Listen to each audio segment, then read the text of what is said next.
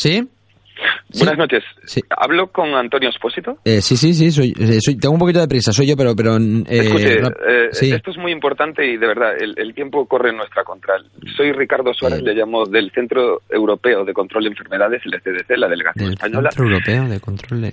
Sí, Antonio, sí. Ha habido, bueno, está habiendo un brote, una, una especie de pandemia de un virus altamente contagioso y estamos llamando a gente que pueda pertenecer a grupos de riesgo para descartar. Eh, entienda, Antonio, la situación es, es realmente importante que, me preste atención y responda a las preguntas que le voy a hacer. Sí, sí, pero que no, eh, es que no me encuentro mal. Yo estoy bien, no he comido fuera de casa, no. no bueno, sabemos que los pacientes hay un tiempo de latencia del virus y usted no tendría por qué presentar ningún síntoma. Lo peor de todo es que cuando se desencadenan es, rápido y es mortal. Ya, pero, pero, o sea, ya, pero con qué, o sea, un virus de qué? O sea, es que no, no... Decir. Bueno, es, es un virus que se contagia eh, de la oveja al humano. de la oveja al pues, humano. Eh, sí, nos, nos consta que ha habido personas que han mantenido relaciones sexuales con ovejas. Hombre, pero ya, ya bueno, mm, le consta a personas, pero yo que tengo que ver con... Le ah, bueno, a ver, esto puede que sea un error. ¿eh? eh Hombre, Aquí nos consta que usted tiene algún tipo de relación con un óvido. ¿Nos confirma usted que no tiene ninguna relación con ningún óvido? Hombre, un óvido. Uno, yo no le llamaría óvido. Dolly, que es la oveja de, la oveja de mi, de mi abuela, eh, pues cuando voy al pueblo y tal la, cuido yo la, y, ah, un óvido pues, bueno Dolly pero, entonces usted tiene contacto con una oveja llamada perdone no Dolly Dolly pero no sé qué tiene que ver sí Dolly pero no tiene nada que, ver ahora. Usted ha tenido algún tipo de contacto íntimo con Dolly eh, besos caricias.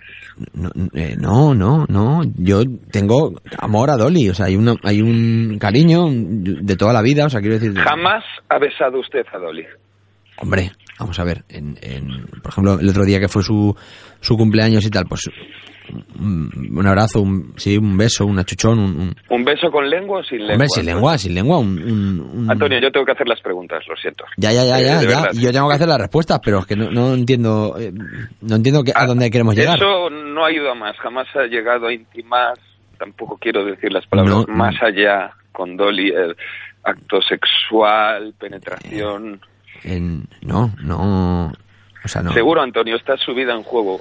Yo cuelgo y llamo a otra persona, pero a usted se le acaba el tiempo.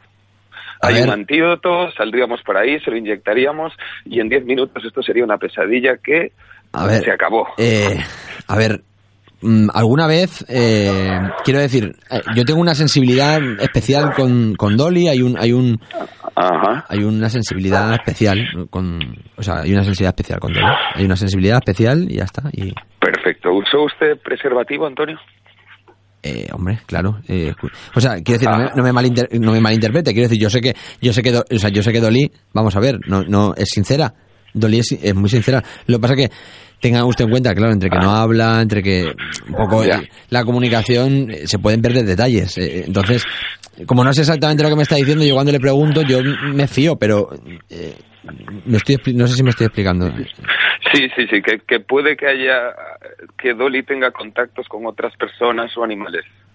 Hombre, espero que, o sea, quiero decir, espero que no. Hay un, el, puto carnero que, que tiene mi abuelo, que yo no sé lo que... Antonio, a ver, sé que no, yo cosas muy, eh, muy personales... Que yo no sé lo que pasa en, eh, quiero decir, yo me voy a Valencia, la capital, y yo no sé si... Yo, yo, qué Antonio, escuche, me ha dicho usted que tiene prisa y la verdad es que yo Sí, tengo prisa, sí, pero... Muchas llamadas, hay gente que está realmente en peligro. Usted no ha usado la protección, No, no, no, no, no, no, espérate, No sea paranoico. Pero no, no, no, pero que, que, que yo he que uso la protección, pero yo quiero saber, vamos a ver, yo quiero mi antídoto, y además, ¿cómo se...? Quiero decir, si yo me encuentro mal, tengo fiebre, tengo que ir al médico sé que tengo esa movida.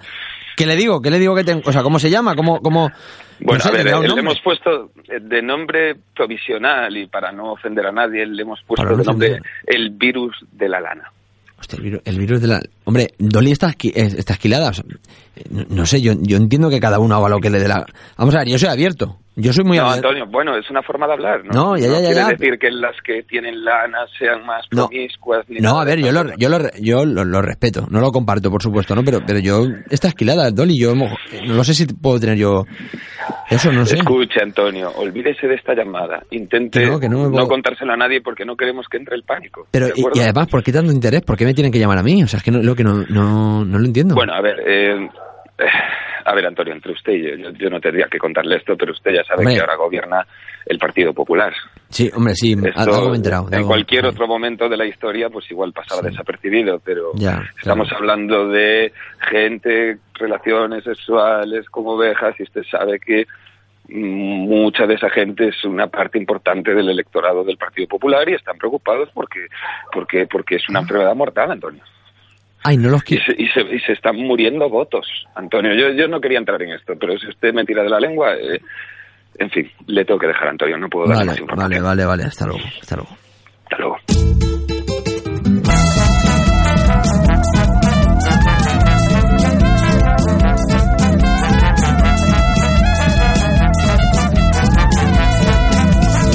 Nos colamos en tu casa para llenarte la de WhatsApp. WhatsApp. Te sacamos la sonrisa, nos reímos de la vida y de todo lo que pasa.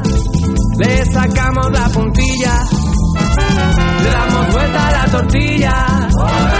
Vemos cuatro pies al gato, nos pasamos un buen rato, esto es una maravilla. Aquí no hay prisa, aquí no hay reglas, ni trampas, ni cartón, el camino se improvisa, de buena letra, escribimos nuestro guion. Mándame un selfie y te diré que me encanta tu mirada, tus labios, tus mejillas. En mi vida tú me sacas cada día una sonrisa. Muy buenas noches, bienvenidas y bienvenidos a Selfie Radio Show, una producción de la cremallera media para 99.9 Valencia Radio. Quizá nos estés escuchando hoy domingo a las 11 de la noche, hoy sábado en la reposición o el día y la hora que hayas tenido a bien elegir para escucharnos en el podcast en nuestra web oficial selfieradioshow.es. Si estás en estos momentos en Valencia y su provincia, nos estás sintonizando a través de la 99.9 de la frecuencia modulada, un clásico que resiste y convive junto a la 999.es, desde donde nos puedes escuchar, por cierto, desde cualquier parte del mundo. Por suerte para mí, por desgracia para ellas y para ellos, no estoy solo, estoy rodeado de un equipo muy fetén. Y cuando digo muy fetén, quiero decir muy fetén, no quiero decir poco fetén, quiero decir muy fetén. Eh, y que elabora cada semana el programa más populista de la radio. En el control técnico, el hombre que jamás ha dado puntada sin hilo y que, bueno, está el FIS, varias encuestas, asociaciones. Hay gente ahí realizando un poquito un estudio eh, y hay unas previsiones que dicen que todo apunta a que seguirá sin darla. Y es el amigo y el maestro Ángel Ferrer. En el guion Dani Boy Rivera que acaba de estar conmigo una de esas llamaditas antes de empezar, Carlo Black Soul, Traed Rufles y un servidor, o sea, o sea yo, vaya, un servidor. El quinteto glorioso, la rana Mariana, la sintonía, Creatias.es al diseño y al soporte informático, Niklas a la fotografía de la tercera temporada, Estudia la Cova las grabaciones de voces y Mellow a la gráfica y a la multimedia. Y vamos a hacernos un selfie con una actriz con la que queremos hablar de muchas cosas y a la que ya teníamos ganas de tener en el programa, es Andrea Duro, y estará dentro de un ratito con nosotros vamos a juntar a Pablo Motos y a los Morancos. Bueno, se juntaron ellos realmente, pero claro, eh, vamos a escucharlo hoy, eh, vamos a ver qué se les ocurrió hacer, esas cositas, nunca se sabe. Esta noche viene Carlos Blacksol a hablar de Moonlight, eh, dimos solo dos apuntes en el Replicantes especial de, Oscars con Nega, pero hoy vamos a conocer este peliculón con un poquito más de profundidad. Y espero que, bueno, no nos esté, no nos esté escuchando, porque hoy vamos a llamar a un amigo para felicitarle porque le han seleccionado mm, su primer cortometraje como guionista, como finalista del No Todo Filmfest. Le llamaremos a ver si no lo coge, que esa, es otra. Yo voy a llamar, eh, Ángel llamará en este caso y vamos a llegar a ver si está eh, en el móvil, eh, que supongo que no estará haciendo nada, pero no lo sabemos. Y Traed Rufles estará esta noche por aquí, por los estudios, para hablar de la violencia en el fútbol. Un análisis riguroso, por supuesto, como, como siempre. Y bueno, vamos al lío. Ya, ya aviso. Si, bueno, si no se me entiende bien al hablar es porque vengo ataviado con mi capirulo de nazareno y a veces no deja pasar bien la voz. Mm, ya sabéis, no voy a subir foto, pero vengo con un capirulo, vengo vestido de morado, de nazareno, por estas cositas. Comenzamos. Selfie, el programa que Gabilondo siempre quiso hacer.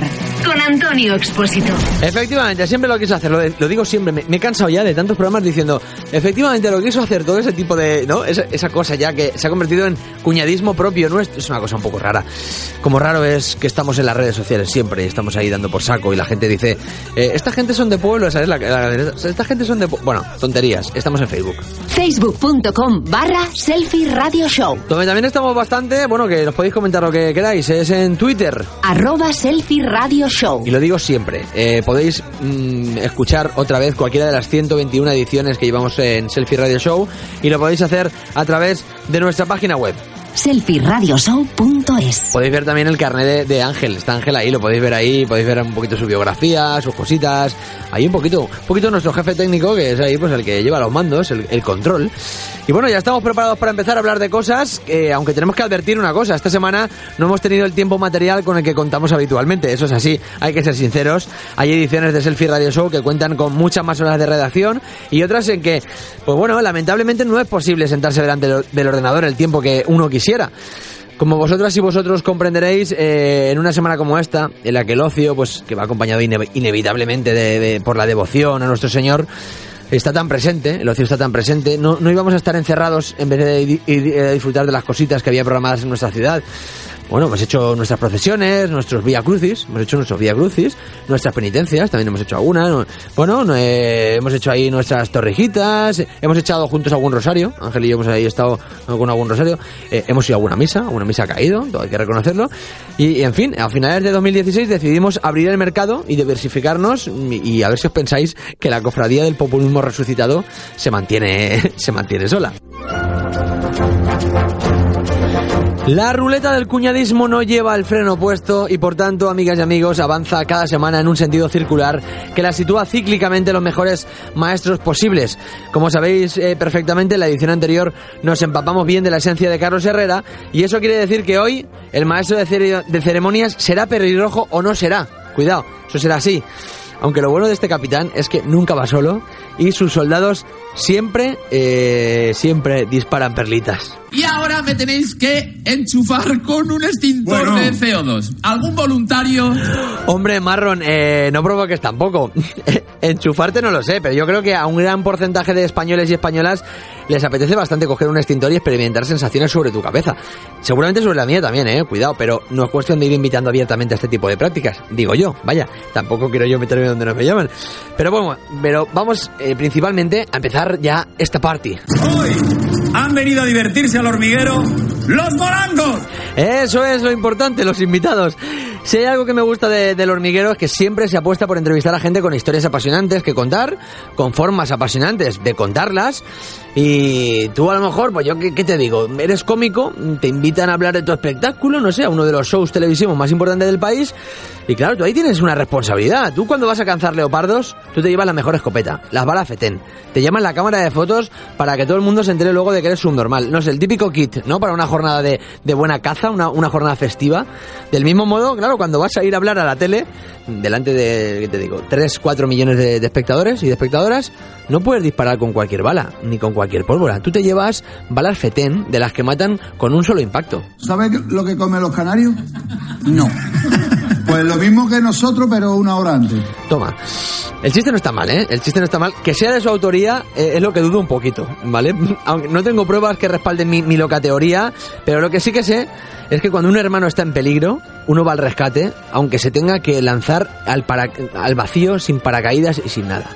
No, no da tiempo a pensar, solo da tiempo a reaccionar. Es un acto como de amor que solo entiende la gente que no es hija única. Eh, y en este acto no importan las consecuencias porque hay amor. Es un acto en el que puedes, eh, no sé, hacerte mucho daño. Puedes perder la vida.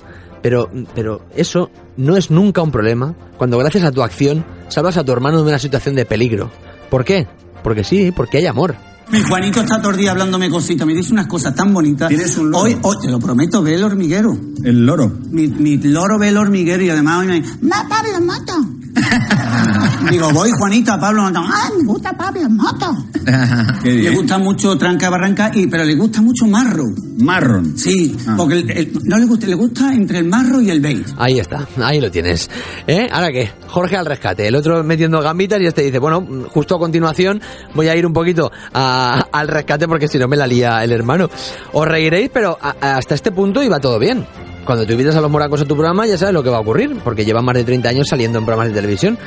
El problema viene cuando se produce ese girito, de repente hay un girito en los acontecimientos, ¡uh! girito en los acontecimientos que no te esperabas, y aparece de nuevo César. Eh, venía Jorge a salvar a César, ¿no? Pues aparece de nuevo César, en este caso con la toga puesta. Lo que sí pienso es que creo que la justicia, a mí me ha demostrado a lo largo de la vida que suele ser justa, valga la redundancia. Yo creo que al final sale la verdad de las cosas y, y el que tiene que ir para allá va para allá y el que se tiene que quedar en su casa Ahí lo tienes, esa profunda reflexión surge porque Pablo Motos les pregunta sobre el tema Urdangarín, eh, ya que es un poco el leitmotiv del que trata su nueva parodia de la canción Despacito. Tú has sido imputado por el caso Nos, porque un dinero que se desvió y llega tu... Poca broma, ¿eh? En un mes, más de 6 millones de personas han escuchado a los hermanos Cadaval, la clásica cifra de los 6 millones. 6 millones de judíos asesinados a manos de los nazis, 6 millones de inocentes que han escuchado este No sé, yo no sé si será coincidencia, pero tendrá que ver con el destino, con una mano invisible que le gusta que todo cuadre, repetir fórmulas. No sé, pero este himno ya forma parte del legado cultural de este país, como Hay Carmela, como las canciones populares de Lorca, como 19 días y 500 noches. Este baile de notas musicales ya no pertenece a los morancos, eh, ya no, porque ha pasado a ser nuestra, de la gente, del pueblo, al final, en definitiva, de los de abajo. Nosotros somos un poco en la canción la voz de- del La voz pueblo. del pueblo. ¿no? La voz que dice el pueblo, coño. ¿por todo qué- lo que ha pasado- ¿Por qué la pantoja tiene que ir a la cárcel con dos años y por qué ahora no van aquí o por qué tardan más en ir? O porque, en fin, mil cosas que podíamos hablar de eso. ¿no? No, no, claro, lógicamente. No se le puede decir más clarito. Eh, mil cosas que podríamos hablar, pero no vamos a aventurarnos porque no tenemos ni puta idea. Es un poco el resumen. A ver, Pablo, sí se puede decir más clarito.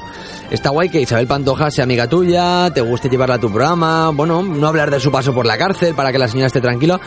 Pero a lo mejor hay que recordar que ingresó en prisión por un delito de blanqueo de capitales. No fue por, mm, digamos, el juez ese día se levantó con el pie izquierdo y dijo, venga, voy a meter a la pantoja. No, no, blanqueo de capitales y por eso le cayeron dos años. No, mm, vamos a decirlo todo. Por cierto, eh, escúchame, antes de terminar, que no se me olvide. Como hemos comentado eh, al, eh, al principio, César empezó con un chiste eh, un poco inocente sobre los canarios, ¿no? El, el chiste que hemos puesto antes. Mm, Ahí jugando un poquito con la diferencia horaria, un poquito. Su hermano tuvo que ir al rescate a echar una mano, pero César, que es el más rancio de los dos, siempre y cuando mm, pueda haber esta diferencia, que no sabemos muy bien cuál es, pero yo creo que sí, que es como el más rancio, el más rancio de los dos. No se quería ir del plató ese día, eh, de la- el plató de las hormiguitas y tal, no se quería ir sin comprobar dónde están los límites del humor. El tío dice, voy a comprobar dónde están, y así ponemos un poco la vara. Mientras haya ¿Has escalones. ¿Un sistema machista? Pues no lo sé. Que si puedes contar un chiste No, machista. No. no. Por Hombre, favor, con la noche ligerita que llevamos, dale un capricho. Hombre, Es lo que me apetece. con la noche tan feminista Mira. que llevas, ¿Qué pensáis? ¿Que lo contó que no? ¿Que, que, ¿Cómo están las apuestas? Supongo que la duda ofende, ¿no? Claro, dices, ¿cómo no lo va a contar? Por supuesto que, lo, que le dio el caprichito Pablo. Como dice, como dice Marron. Por cierto, Marron, eh, no sé qué mierda de nombre es Marron, pero cuando lo pones en el Word para hacer los guiones, mm, te lo pone como error, porque entiende que has puesto marrón como si fueras medio retrasado. ¿Sabes lo que quiero decir? Y te lo marca en rojito aquí como un error. Pero bueno, vamos a ver el chiste en cuestión. Dice, ¿me da 20 cajas de preservativos? Coloca el preservativo y lo que tienes que hacer es. No, pues. ¿Me da usted 20 cajas de preservativos? Dice, ¿quiere usted bolsa? Dice, no, la de hoy es guapa. Vale, venga, nada nuevo bajo el sol. Eh, amigos y amigas, nada nuevo bajo el sol. Se juntan Pablo Motos y los morancos y sale un chiste machista. Quiero decir, dentro de lo que es la gravedad del asunto, Antena 3, eh, horario de máxima audiencia, todo eso, dentro de la gravedad del asunto, la ecuación, eh, tú cuando veías la X, tú sabías que esa X se iba a despejar por algún lado y seguramente se iba a despejar por donde se ha despejado. O sea, tampoco, quiero decir, tampoco nos sorprendemos, ¿no? Si, si pones 2 más 2 igual a X, sabemos muy bien que esa X va a ser un 4. Pues el 4 ha sido aquí el gordito de los morancos haciéndose el gracioso. Pero bueno, es lo que tiene. Vamos a cambiar de, de tercio porque yo tengo un amigo personal, pero mm, para cambiar de tercio, Ángel, si no, si no te importa, ¿eh? para cambiar de tercio, yo esto lo utilizo para el populismo, esta música, pero para cambiar de tercio, casi que ponme música un poquito más rockerilla. Efectivamente, esta musiquita ya va un poquito mejor. Vamos a cambiar de tercio porque tengo un amigo personal, como decía, que está seleccionado como finalista del mítico No Todo Film Fest con su primer cortometraje como guionista y yo quiero llamarle para felicitarle. Mira, que cositas que me da por ahí y, lo hago y ya está. Eh, ¿Podemos hacerlo, Ángel? ¿Podemos llamar? ¿Podemos hacer la llamada? Vale, pues vamos a probar a llamarle. Mientras tanto te voy a, te voy a comentar que hay un rincón en la ciudad de Valencia en el que te vas a sentir como una auténtica estrella a punto de salir a escena a darlo todo. Está en calle Cura Femenía, eh, número 16, pegado a la calle Cádiz, en el barrio de Ruzafa de Valencia. Su web es elcamerinoruzafa.com y en TripAdvisor dicen todas las opiniones. Mira, estamos llamando ya a un amigo, no voy a decir quién es, porque primero vamos a llamarle y se lo decimos, pero baja un poquito la música Ángel para que no lo escuche cuando, cuando lo coja. A ver, un poquito. A ver, no lo, a ver, igual no está, y también estamos haciendo un poco la gracia. Hola. Eh, Jorge. Buenas. Jorge. Sí. Jorge. Sí. ¡Ey! Hola. Jorge, ¿me oyes? Sí. ¿Quién ¿Sabes, sabes quién soy? Eh... Eh, eh, Antonio. A ver, háblame un poquito más. Coño, Antonio. ¿cómo, Bien. ¿Qué pasa? ¿Cómo estás? ¿Qué tal? Bien, tío, ¿tú qué? ¿Qué tal, ¿Cómo vas? tío? ¿Cómo vas? No me, jodas que, no me digas que estás por Madrid. No, voy a, al final de mes iré, pero escúchame una cosa, antes de que, Ah, antes de que nos vengamos arriba aquí a hablar de cosas que no tenemos que hablar, te Ah, cuento. esta- no, porque estamos en el aire en este momento, o sea, es una llamada ¿Cómo? de cortesía. Sí, en, en el programa. Hombre, domingo por la noche a estas horas, pues escuchame una cosa. eh, ¿Dónde voy a estar? joder, vale, vale, no, no. Saluda, si me quieres. adecuo, entonces, menos mal, menos mal. Pues nada, quiero saludar a mi madre, si puede ser, y es la que la quiero si- Hostia, estoy flipando, eres Por un si, cabrón. si quieres grande llamar a la. a- bueno, te tenía que devolver lo que me hiciste con Javi Boda de alguna manera, digo. Hostia, es verdad, es verdad, es verdad que me debías una. Claro, claro. Pero bueno, a todo esto la gente estará diciendo, bueno, ya lo he comentado porque te voy a llamar, porque te estoy llamando, tú no lo sabes, obviamente, pero para darte un poquito la pista y así, que los dos estemos Sí, hablando poco el mismo idioma, eh, vamos a hablar de esto, mira. Este trabajo es tan digno como otro cualquiera, ¿eh? Que a la gente no le gustamos. ¿Me come los huevos la gente? ¿Qué pasa? Estás trabajando y ganándote la vida, tío. Te tienes que sentir muy orgulloso. Y si ganarse la vida es de ser un hijo de puta, yo quiero ser un hijo de puta también. Ojo, cuidado, ojo, cuidado. Ya. Ojito, cuidado, ojito, cuidado. Jorge San José, el que le come los huevos a la gente y quiere ser un hijo de puta también. Oye, esto, saliendo un poco de broma, es un extracto del cierre, tu primer Ay, estoy cortometraje. flipando, sí, tío. sí. Hombre, he cogido este extractito, tu primer cortometraje como guionista, dirigido por David Moreno. Eh, Sí. Lo he querido seleccionar porque básicamente te llamo para darte la enhorabuena, macho. Estás nominado, eh, o sea, seleccionado eh, como finalista en el No Todo Film ¿no? ¿Esto es así o qué? Esto es así, esto es ¿Es así. Mm, creo que creo que es así, sí, sí, todavía porque no me lo creo mucho, pero pero sí, tío, muy fuerte, muy fuerte. Muy fuerte. Encantado y orgullosísimo, vamos. Bueno, yo por si, a ver si me entero, porque yo estaba ahí un poco indagando y según me han contado, Javi Bódalo y tú, eh, que sois los protas del cierre, rodasteis Sí. un corto cada uno para el No Todo Film Fest y tal, como Sí. actores, y estuvisteis pensando en hacer uno vuestro y esas cosas.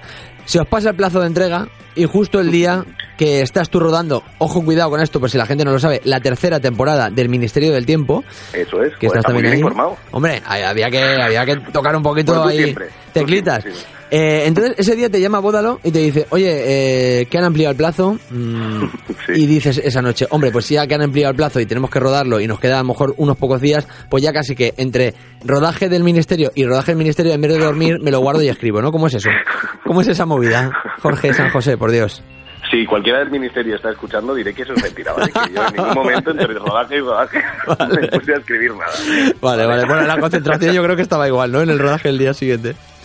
Sí, eh, sí, eso sí es verdad. Eso es gracias a Dios que sí. Bueno, va, cuéntame, No, pues- cuéntame pues cómo sí, está eso. fue, fue- fue así. eh, eh, bueno, eh, yo llevo bastantes años queriendo hacer un, un- alguna cosita así de, de- para el no todo, siempre, Mm. sí, sí, bueno, para el no todo y en general, o sea, siempre he querido como escribir algo, ¿no? Vale. Y es una cosa, bueno, como que ha ido, se ha ido quedando ahí y... Pero tenías bueno, ideas por ahí, ¿eh? Que sí que me has enseñado Tenía- una vez tenía que tenías ideas. ahí algunas ideas y algunas cositas, ¿no? Tenía ideas, sí, sí. Y de repente, bueno, pues lo hablamos, Bodalo y yo lo hablamos, que queríamos hacer algo.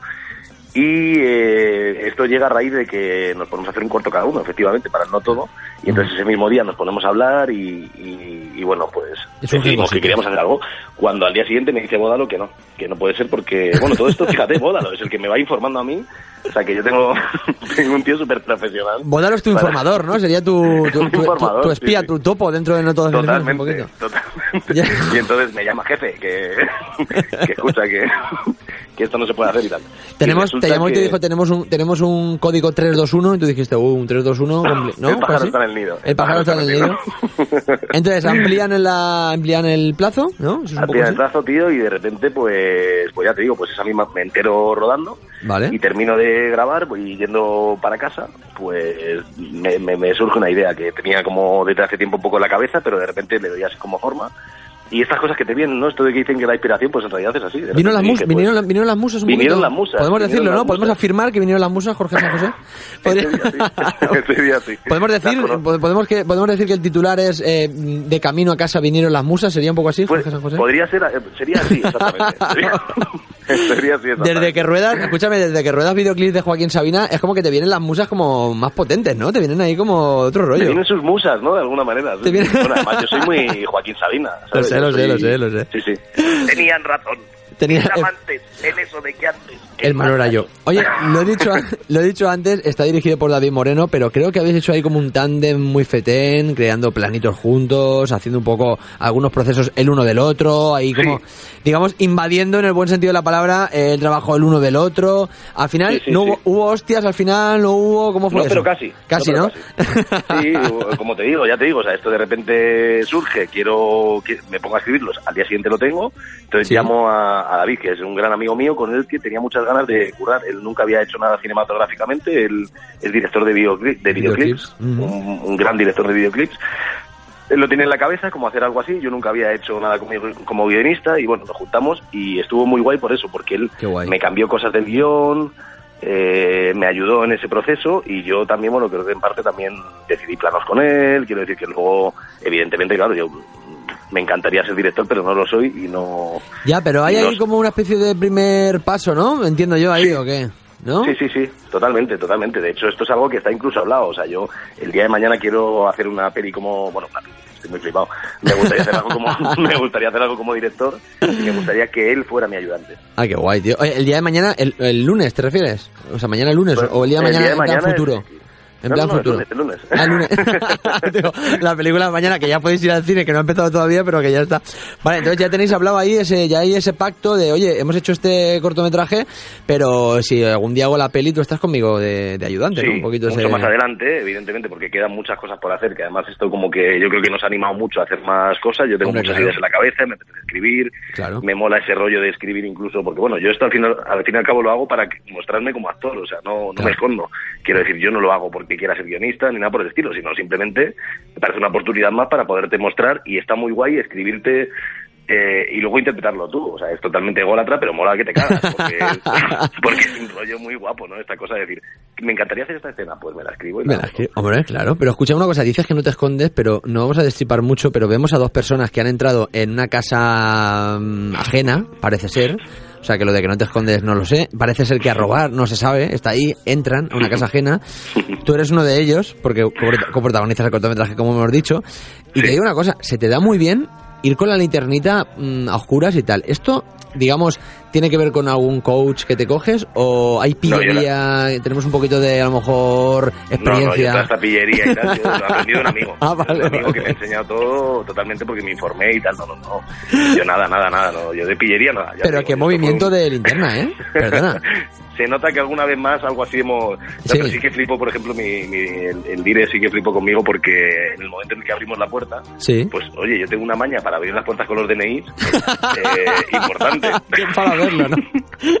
es para verlo eso, es un espectáculo. Y flipaba, tío, porque me decía, no, hazlo más lento, tío, es que abres muy rápido, ¿sabes? O sea, eres demasiado pro, demasiado pro para esto, ¿sabes? Hostia, Y, ojo, sí, cuidado sí, ¿eh? pero vamos, eh, tengo que decir a mi favor que siempre ha sido para abrir la puerta de mi casa. Vale, cuando vale. no he podido... ¿Ha habido, no he ha, podido habido, entrar, ha habido ese día? ¿Ha habido un día que no podías abrir y has Mucho. tenido que tirar de DNI? Muchos, muchos, sí, sí. También te no digo, muchos, de hecho.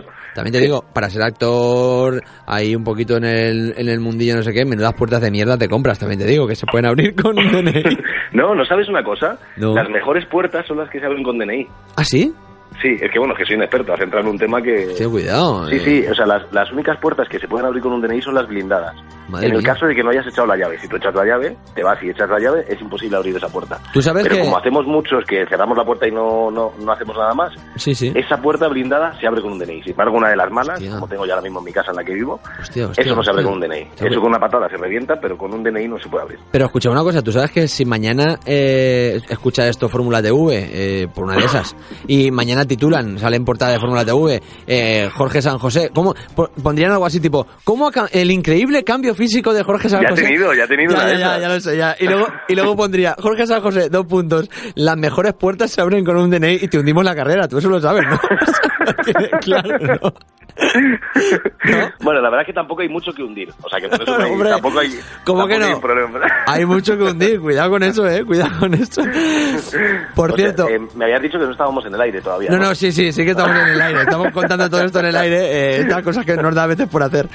Oye, hay una cosa que, que te digo. Yo cuando acaban los cortos, por cierto, bu- buscadlo porque está en, en el YouTube de, del No Sí, Todo el Film. Se El puede cierre, ver. por favor. El cierre. eh, sí, sí, el cierre. digo una cosa, yo me espero siempre a los créditos, ¿vale? Siempre. Mm, Me los miro, a ver quién hay, no sé A qué, ver. quién está. Y mirando ver los créditos he encontrado un detallito. Veo aquí, el foco que salvó el rodaje, ¿vale? Y entonces eh, hemos investigado, antes de nada, antes de investigar, ¿en qué mes más o menos se rodó este cortometraje? Más o menos, por mes, digamos. ¿En qué mes sería? Esto fue el, esto fue el 20, eh, yo creo que en febrero, el, bueno, creo no, en febrero. ¿En febrero? Sí. A, a esto del vaso es el 26 de febrero o algo así. Vale, lo digo porque en esas fechas, casualidad, no sé si es casualidad, pero eh, al rojo vivo se veía como un poco más oscuro, al rojo vivo, y, me- y he visto por aquí, hay que contarle a la gente que la actriz que aparece en el corto, que por cierto trabaja muy bien, eh, que es es, Mo- espectacular. que es eh, espectacular. Mónica García Ferreras, eh, escu- escucharán García Ferreras y le- igual les sonará, es la hermana de Antonio García Ferreras y de Luis García Ferreras, eh, y además salvadora del rodaje. ¿Cómo está este tema? Cuéntame esto porque esto Bueno, esto, esto fue flipante. Estas cosas que, bueno, que ya sabes que pasan en los rodajes a veces, pues Sí. de, de repente con todo en marcha, eh, a mitad de rodaje se, se funde un poco. Ojo. Y nos dice el dire que no se puede continuar, evidentemente, y yo me bloqueo, tío, de repente como buen productor, me bloqueo, no sé qué hacer y, Pues las cosas pues, eh, sí, y de repente pues de- dice Mónica, bueno, espera un momento, voy a llamar a mi hermano y, y vamos a ver, su hermano, que es Luis García Ferreras, que es eh, un director de teatro muy bueno y aparte un gran director de documentales y demás, yo he trabajado varias veces con él en, en diferentes obras de teatro y pues eh, sin estar en el proyecto porque además no pudo venir, no porque no quisiera y tal, sino no pudo venir ese día. Ajá. Fuimos hasta su casa, conseguimos el, nos El dio un foco, oye, además oye. justo un foco que necesitábamos, la, la misma temperatura y todo, y entonces en el bueno. momento del rodaje dije, hay que poner a Luis y hay que ponerle como el foco que salvó el rodaje. Foco ¿sabes? que salvó el rodaje. Sí, sí, porque ya te digo, o sea, nos quedábamos sin...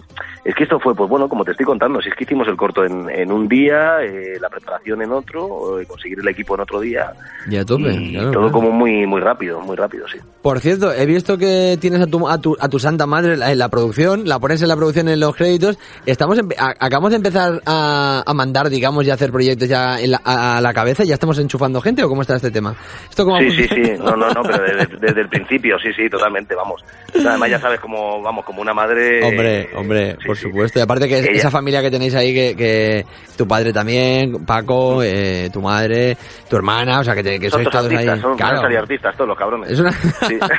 es una casa No, farandulera, totalmente, vamos. o sea, Totalmente, totalmente, sí, sí. Totalmente, de toda la vida además, todos clásicos. el ahí. Pepe el Marimeño vendiendo corbatas por ahí en casa día, sí. porque es una cosa... El Juan el Golosina viene en las Nocheviejas de mi casa. Vale, un poco. Rosina viene, viene a veces, sí. Oye, pues un día por ahí cerca de tu casa desayuné un día al lado de Juan el Golosina. Un dato que doy así también Vale, a la Golosina es gente. de mi barrio, es que es de mi Claro, barrio. claro, he visto claro. varias veces por ahí, un tío muy salado y muy, muy majete, la Sí, verdad. mira- Lo poco que le conozco. Eh, Esto es un dato que a la gente le dará igual, pero en el último bar que estuve contigo tomando Pues cerveza... dilo que son los que molan, ¿no? Entonces. En el, en el último bar que tú y yo estuvimos tomando cerveza, hace no mucho, en ese bar eh, estuve desayunando a la de Juana Golosina. Dato que doy así gratuito a la gente. Ah, mira. En estos momentos, sí, en ese bar.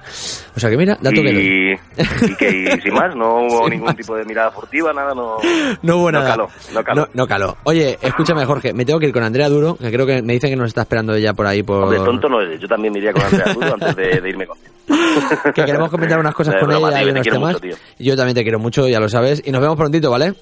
Vale, muy bien, oye, Oye. muchísimas gracias, tío, estoy flipando, muchas gracias por llamar, de verdad. Enhorabuena, felicidades. Tío. Y sigue por ahí, sigue, y a ver si trabajamos juntos y me llamas también para producir cosas. Mamón. Por supuesto, cuando empiece a hacer cosas ya, vamos, esto ya para lo siguiente, cuando tengamos ya la categoría necesaria para poder contratarte. Oh, eh, hombre, hombre, perdona, perdona, perdona. El Entonces próximo hablamos. proyecto quiero estar contigo ahí en producción, ¿eh? Ya te- No me lo digas dos veces. Yo No me lo digas dos quiero veces. estar en el próximo proyecto de producción, o sea, que te lo dejo ahí Ya caer. está, pues, no, no, aquí queda, o sea, ahí- no, estamos diciendo que estamos en el aire, ¿no? Pues ya está, en el Estamos en el aire. Beso fuerte, tío.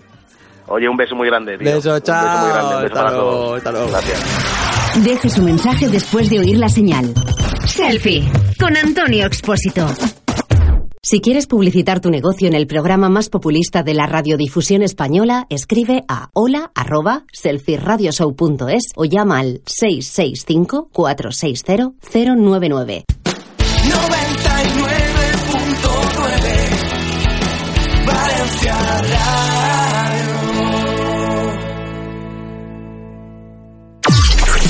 Selfie, el único programa con un presentador que sabe quién mató a Kennedy. En 99.9 Valencia Radio. Y continuamos en 99.9 Valencia Radio y efectivamente no eh, sabemos quién mató a Kennedy. Puede ser que algún día lo desvelemos. Lo que pasa que también te digo una cosa, en antena no nos atrevemos por aquello de, bueno, toda, todas las consecuencias que puede tener. Donde sí que lo vamos a desvelar un día, en el caso de que decidamos desvelarlo en algún momento, serán nuestras redes sociales, por supuesto, por eso tienes que seguirnos y estamos, por ejemplo, en Facebook. Facebook.com barra Selfie Radio Show. Donde también estamos bastante y también puede que por ahí apuntemos un poquito el tema Kennedy eh, en Twitter.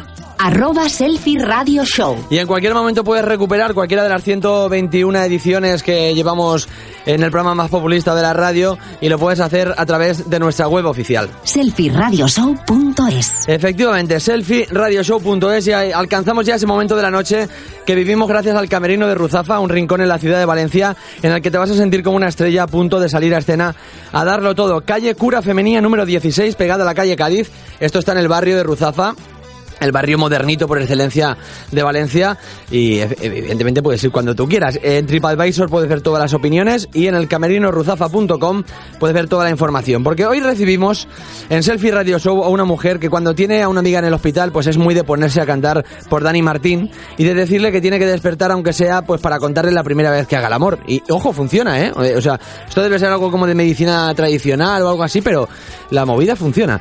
Eh, a ella, nuestra invitada de- de hoy, le gusta colorear pececitos y piensa que en el fin del mundo es mejor estar sola que mal acompañada y que no hay mejor momento que ese pues para hacer un poquito la vaga en la piscina, pues un poquito estar ahí sentada en un trampolín, las cositas. Eh, dirigió Amor Poligonero, pero cuando decía corten los actores seguían digamos ahí a lo suyo y tuvo que entrevistar para el periódico de la facultad a un chico que comenzaba a ganar premios y que su nombre empezaba a sonar. Eh, como ella no sabía nada de él, pues se quedó toda la noche viendo sus trabajos y cuidado porque se enamoró y estuvo llorando sintiéndose muy identificada con sus guiones. Cuidado con este tema. Claro, luego lo tuvo delante y se puso pues un poquito nerviosa. Como es lógico.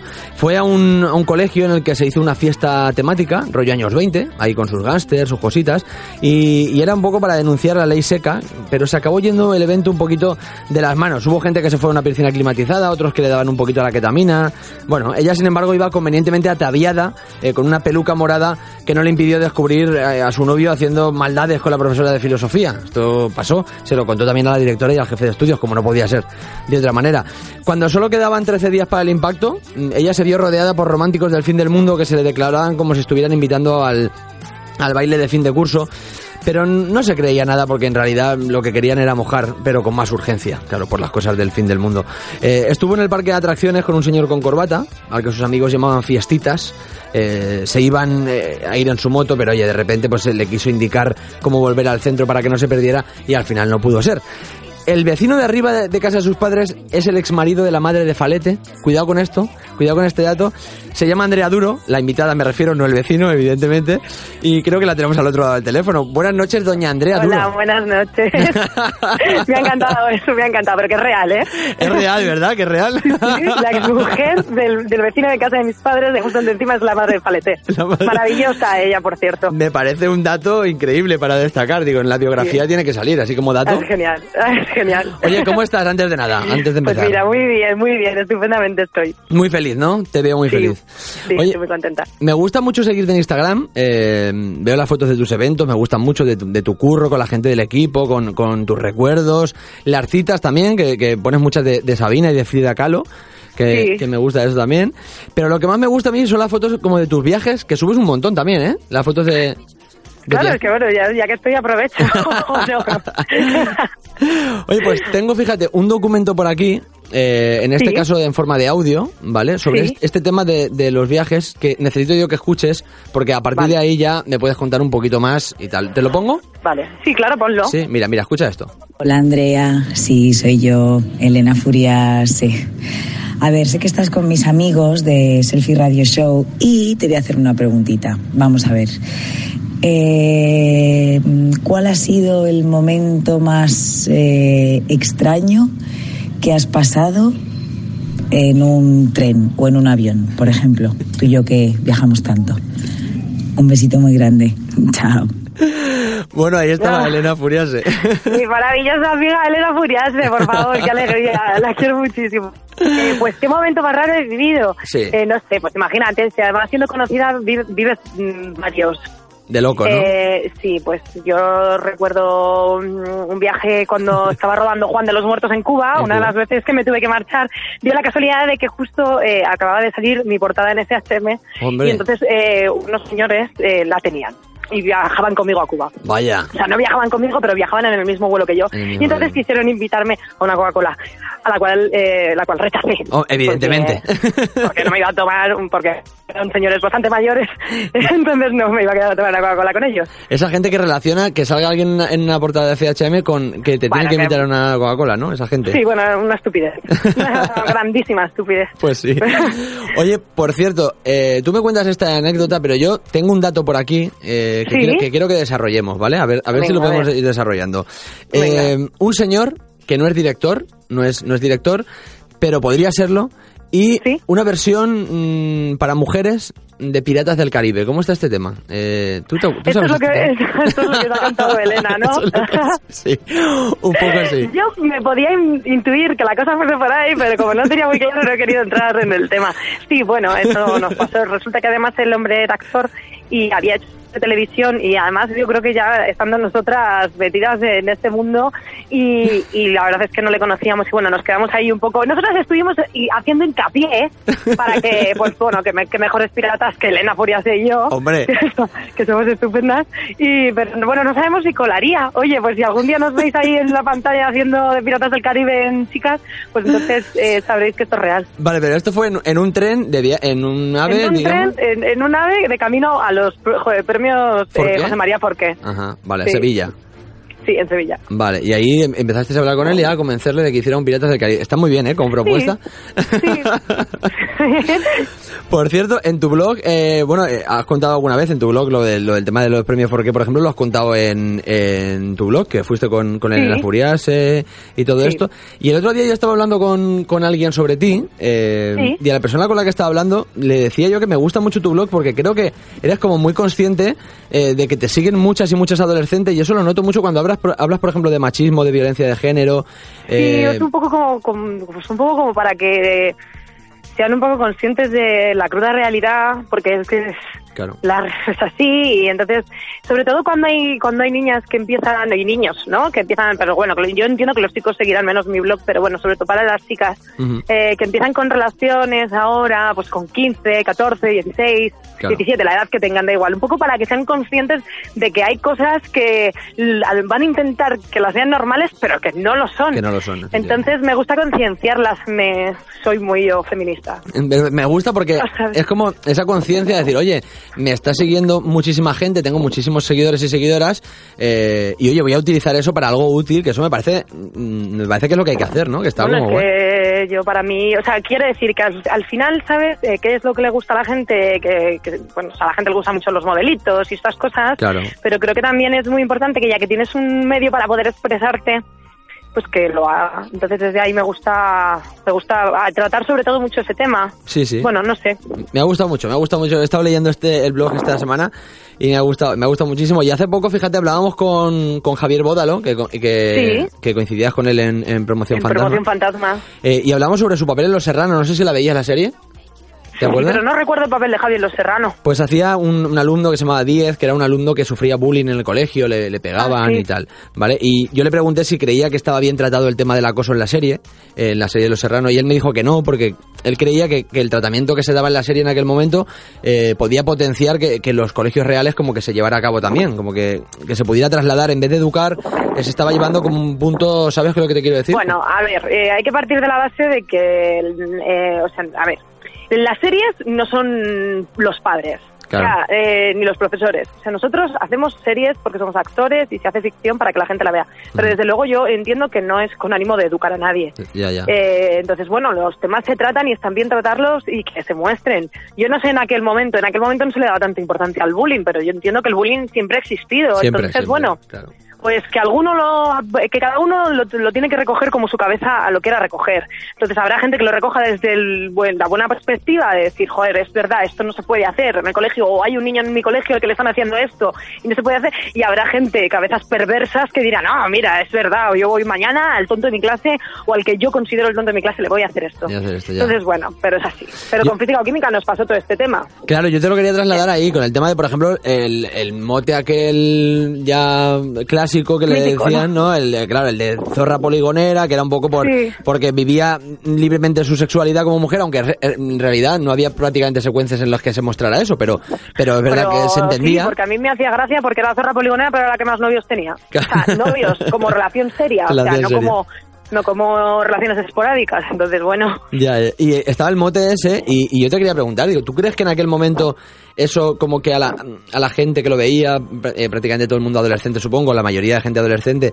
eh, se ¿cómo, ¿cómo lo tomarían? ¿Si venía bien? ¿Cómo lo ves tú ahora pues con no lo sé realmente. Em, yo sé que a raíz de lo de zona poligonera se puso muy de moda el llamar a la gente del extrarradio, que por cierto es de extrarradio, llamarnos poligoneros. Ya, Cosa que a mí me parece un absurde. Clasista absoluto, sí, sí. Sí, bueno, y una gilipollez, pero Sí. bueno, que pues no lo sé en realidad, no sé no sé qué repercusión tuvo. El machismo ha estado toda la puñetera vida y Sí. a ver si acabamos con él de una vez. Pues sí, la verdad es que sí, la verdad es que, ¿para qué no vamos a engañar? Sí. Pero es verdad que yo, yo lo veía y me, me acordaba y decía, joder, eh, no sé si estaba bien enfocado, estaba mal enfocado, no lo sé porque tampoco soy experto en eso, pero mm, no lo sé, me lo preguntaba yo, digo, voy a preguntárselo a ella, que oye, para eso era ella eh, la Yoli. No, hombre, no estaba, no estaba bien, pero desde luego era lo que lo que intentábamos enseñar y bueno, no sé, y se pueden distorsionar las cosas, claro. La Ya. gente puede distorsionarlo todo. Por cierto, en tu blog hay una cosa que me ha llamado la atención, que eh, por cierto, andreaduro.es, para la gente que nos esté Sí. escuchando y, no lo, y no lo conozca, que supongo que la mayoría lo conocerán, pero bueno, eh, en, la, en la sección de contacto pone Sí. que aunque es tu blog personal, se puede colaborar. Y digo, hostia, ¿y esto cómo es? ¿Cómo, cómo bueno, que se puede, o sea, quiere decir que se puede colaborar, que siempre se pueden mandar propuestas, o también está muy enfocado, pues si de repente hay alguna marca quiere promocionar algo, o sea, pues que se pongan en contacto conmigo para hablarlo todo. Eso lo hacemos. Ah, vale, vale, vale, vale. Pero la gente, o sea, quiero decir, eh, Hombre, me encantaría lectores- que la gente me mandara un, un mail diciendo, oye, me encantaría que hablaras sobre esto. Claro. Me encantaría que hablas. Pero bueno, de momento no recibo muchos de esos, me encantaría. Claro, pues oye, llamamos a la gente a que, a que, A eh, que envíe propuestas. qué quiere eh, que hable, claro. Oye, volviendo otra vez al Instagram que decíamos antes, yo soy muy de cotillear eh, lo que pones y, mu- y muchas veces traes el tema de los looks, como decías antes, los looks, los estilismos, la ropa, las zapatillas que te gustan. eh, Y yo te quería pedir como consejo, a ver si me puedes ayudar.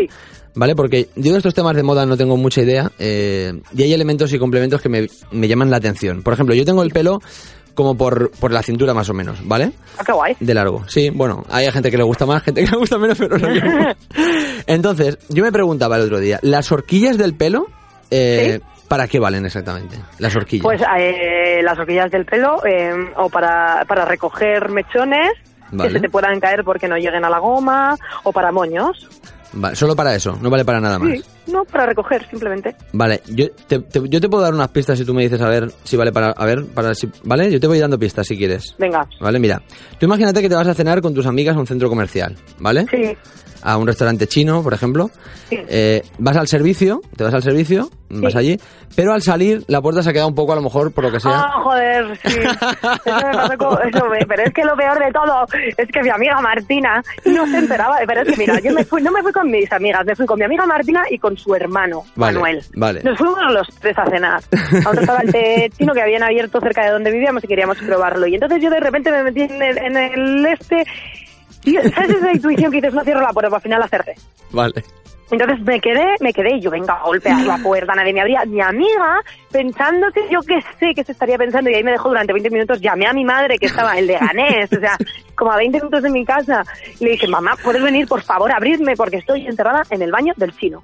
De aquí le expliqué dónde estaba y entonces tuve que venir mi madre con una horquilla, abrió la puerta y me sacó. Bueno, y a mí, me sacó. a mí me cuentan que esa horquilla la llevabas tú puesta y, y la sacas y le, y le das la, la Puede ser, puede ser. se- no- ya no recuerdo porque hace muchísimos años ¿eh? de esto. Con 17 años me, me dicen, ¿no? ¿Qué pasó esto? ¿Qué te pasó esta... Sí, sí, era muy pequeña, 17 18 tendría. Me lo contaban y digo, joder, pues la anécdota es buena, ahí como un poco MacGyver me pasan cosas así. MacGyver de extra radio un poquito, es verdad, ¿no? Que es Sí, un poco, sí, un poquito las madres, las madres sirven para todo. Oh, Pues sí, la verdad es que sí. Oye, eh, comentaba el tema del Instagram y me gusta mucho una foto que subiste hace poquito eh, Sí. de Coco y Cruni, creo que se llaman tus perros, ¿puede ser? El Coco y Cruni, Y sí. Cruni, que son que los compartes con tu hermana, es uno tuyo y otra, No, otro suyo. no, no es que los comparte con mi hermana. Es que, bueno, eh, Cruni siempre ha estado conmigo Ujú. y entonces yo hubo un momento que volví a casa de mis padres. Ah, entonces, cuando vale. volví a casa de mis padres, al año por ahí, empecé con mi chico. Y, y entonces, eh, eh, pues, eh, justo al año después, decidimos irnos a vivir juntos. Y entonces, cuando nos me, esto, mi padre me miró y me dijo: Mira, guapa, tú te vas, pero el perro no sale. No sale. Y entonces vivo, eh, a- vivo sin mi perro, porque mi padre ha decidido quedárselo. Ah, vale. Más porque mi padre adora al perrito y, y así. Y ya está. Yo tenía entendido que era uno tuyo y otro de tu hermana, que teníais ahí No, no, no, la- son los dos. Lo que pasa es que para mi hermana son como, pues eso.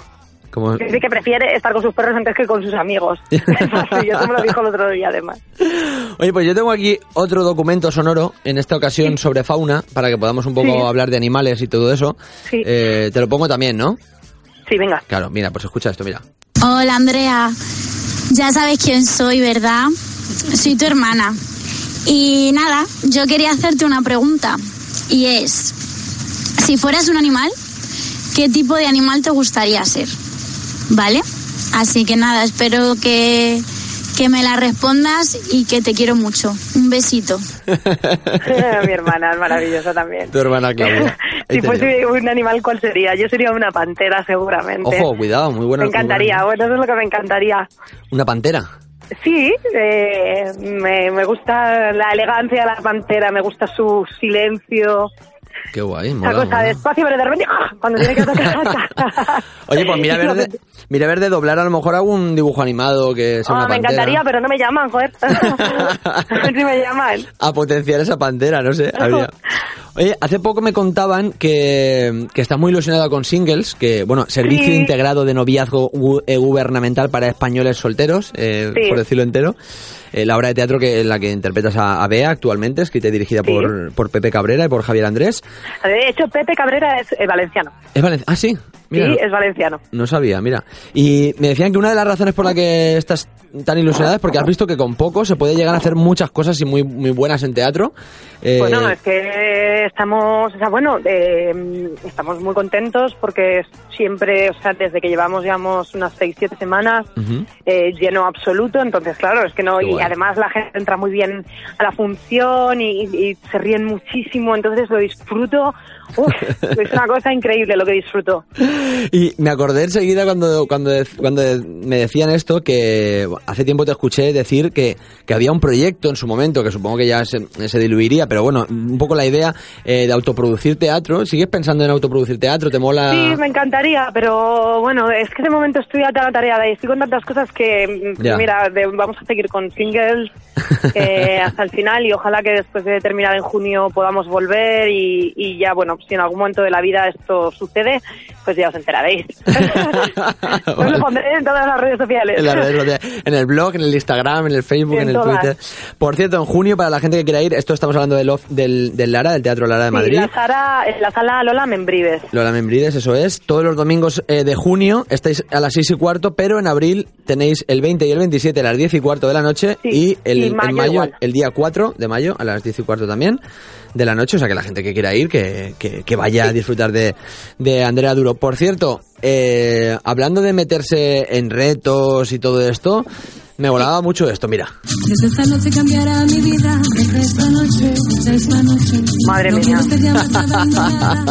Me pillaron pero bien ahí. Te pillaron, pero bien, pero estamos escuchando esa canción de Rafaela Carrá que cantabas, eh, bueno, que Sí, canta sí. Paula, eh, en este caso, en Los miércoles Sí. no existen. Pero me cuentan por ahí que dices tú que no es lo tuyo cantar, pero cantas muy fetena, a mí me gusta No, cómo no, no, no, no, ¿Cómo no, que no, no canto nada, no canto nada. Me ayudaron, me ayudaron mogollón, estuvimos ensayando muchísimo con, con los músicos y me dejaron un cable espectacular. Oye, pero está muy bien cantado, me, me bueno, no parece. está tan mal cantado. La verdad Claro. que yo cuando lo vi me sorprendí, pero vamos, fue una locura aquello. Porque además grababais, en, o sea, era grabado en directo. Sí, sí, sí, sí. Luego tocamos, es verdad que luego toca, o sea, en- les pedí que por favor cuando estábamos doblando me dejaran doblar la canción por si luego la querían utilizar, porque la tuvieran y me lo permitieron. Te dije, no, sí, sí, tú graba, graba, que, que, que ya la ponemos luego. Y a- además no la pusieron, ¿no? Está cantado, está... No lo sé, no lo sé si la pusieron o no, nunca lo pregunté. Nunca lo llegaste a preguntar. Pues yo te escuché decir que, que te gustaría que volviera Furor, aquel programa de televisión, Sí, para, me encantaba. para ir, y ahí tienes que cantar, ahí sabes que se cantaba. Bueno, pero se canta divirtiéndote, ¿no? Profesionalmente. Bueno, y jugabas además a Operación Triunfo, creo, de niña, ¿no? ¿Esto puede Sí, ser? bueno, bueno, menudas liábamos mis vecinas y yo en el portal, en el soportal, los vecinos tenían que estar hasta el gorro. Bueno, pues hay que seguir potenciando eso de cantar, que a mí me mola, me, me parece No, de pequeña cantaba algo mejor, pero me fue cambiando la voz y, y fue muy mal. Bueno, en la biografía he hablado de, de tus momentos antes del fin del mundo, decía, y de las entrevistas que hacías para el periódico de la facultad, y era una manera como de destacar dos de los trabajos que hiciste con, con Roberto Pérez Toledo, Sí. Eh, en este caso al final mueren todos y los amigos raros, que por cierto, eh, ese Los amigos raros sonaba así. ¿Recuerdas el día que nos conocimos? ¿Qué? El día que te hice el- la entrevista para el periódico de la facultad. Sí, por. Una pregunta que te hice. Me hiciste un montón de preguntas tópicas. Cómo creaba mis personajes, en qué me inspiraba. También te pregunté qué esperabas del futuro, cuáles eran tus aspiraciones. Otra pregunta tópica. Bueno, ahí teníamos ese momento, ese momento, eh, ese momento los amigos raros. Y ahora mismo no estamos en el periódico ninguna facultad y no sé si lo que viene a continuación es tópico o no, pero tengo otros dos documentos sonoros ya un poco para cerrar, eh, Andrea, eh, sobre tus aspiraciones de futuro, digámoslo de alguna manera así, que quiero que escuches. Vamos a ir con el primero y luego ya con el segundo, de uno en uno. Mira, vamos a escuchar este, mira. Hola Andrea, ¿qué tal? Soy Roberto Pérez Toledo. Hace un montón que no nos vemos y, y se te echa de menos. Pero sigo de cerca tus pasos y, y sé que estás imparable y, y que te va genial y, y me alegro mucho. Eh, en esto de que estás imparable seguro que estás interpretando un montón de personajes muy distintos entre sí. Pero me encantaría saber eh, cuál es para ti tu personaje soñado, cuál es ese personaje que te encantaría interpretar y que todavía nadie te ha ofrecido. Más que nada por escribírtelo y eso. Un beso duro. Chao. Un beso pues llevo tanto tiempo, además que llevamos muchos invernos, pero porque al final, ¿sabes qué pasa? Que yo no sé, Robert, eh, que, ¿en qué estará liado ahora? Vamos, no sé si tenía algo de una peli, es que no lo sé. No lo sé en qué está y, liado, la y verdad. claro, y, y yo no he parado de trabajar y unas cosas y otras y otras. Total, que al final hace muchísimo que no nos vemos. Pero bueno, yo guardo un muy buen recuerdo de Roberto y, y me trató genial, me dio dos oportunidades maravillosas y, y le tengo mucho aprecio y mucho cariño, él lo sabe. Claro, mola Mucho. Pero vamos a, vamos a decirle, por, porque tenga pistas, por si en algún momento te quiere crear ese personaje, eh, no sé, ¿qué personaje te queda, tienes ahí como deseo de hacer? Bueno, me... no, me cuando me preguntan eso, eh, eh, Robert trabaja muy bien los personajes con mucho mundo interior, eh, un poco incluso oscuros. Deberíamos, le, le- le propongo a Robert que escriba algo así, pero en mujer, porque los escribe para hombres, Ya. que escriba uno así, pero para una mujer, y que entonces me Un personaje oscuro entonces- quieres. Sí, un personaje oscuro, con mucho mundo interior, de esta gente que tiene problemas reales. Sí, pero psicológicos, no problemas reales de que los que podemos tener cotidianos, Ya, sino ya, ya. problemas psicológicos, o sea, como su mundo hay. Vale, oye, pues mira, una propuesta, esquizofrénica, oye, una cosa así, yo que sé. una cosa con Alguien cambios de matices. humor, sí. Hace poco teníamos a, a Leticia Olera y, y comentaba junto a Nuria Gago que le hacía una pregunta y tal, Sí. que le, le gustaría hacer el papel de Simone de Beauvoir, que una feminista mítica con... Maravillosa, sí. Pues, y decía que, que le gustaría interpretarla. Estábamos hablando justamente de eso. Digo, por, por Sí, eso sí. esa pregunta siempre viene como bien. Eh, hay muchas formas de despedir una entrevista, Andrea. Hay varias formas eh, diferentes. Eh, y después de lo que nos acabas de contar sobre los personajes, un poco para completar esta- este apartado ap- aspiraciones de Andrea Duro, tengo como el último audio eh, que te tengo que lanzar para un poco concluir y para que me cuentes cosas. O sea que vamos a Vale. escucharlo, mira. Hola Andrea, ¿qué tal? Soy Víctor Palmero y nada, creo que, que ya sabes que, que te tengo mucho cariño, que eres una gran actriz. Creo que desde muy joven has estado ahí currando como una campeona y me gustaría preguntarte, creo que ya has cumplido muchos sueños. ¿Qué sueño te queda por cumplir, Andrea Duro? ¡Mua! ¡Ay, Víctor! Víctor Palmero, maravilloso. Víctor Palmero, ¿eh? Genial, Víctor. Y además valenciano también. Valenciano también, efectivamente. Pues, bueno, de Castellón, sí, de Onda, creo que es, De ¿no? Castellón. Eh, Pues conocí a Víctor en física o química. Fue una pena porque fue un capitular, la- o sea, fue- él, él hizo un capitular, la verdad es que muy intenso Sí.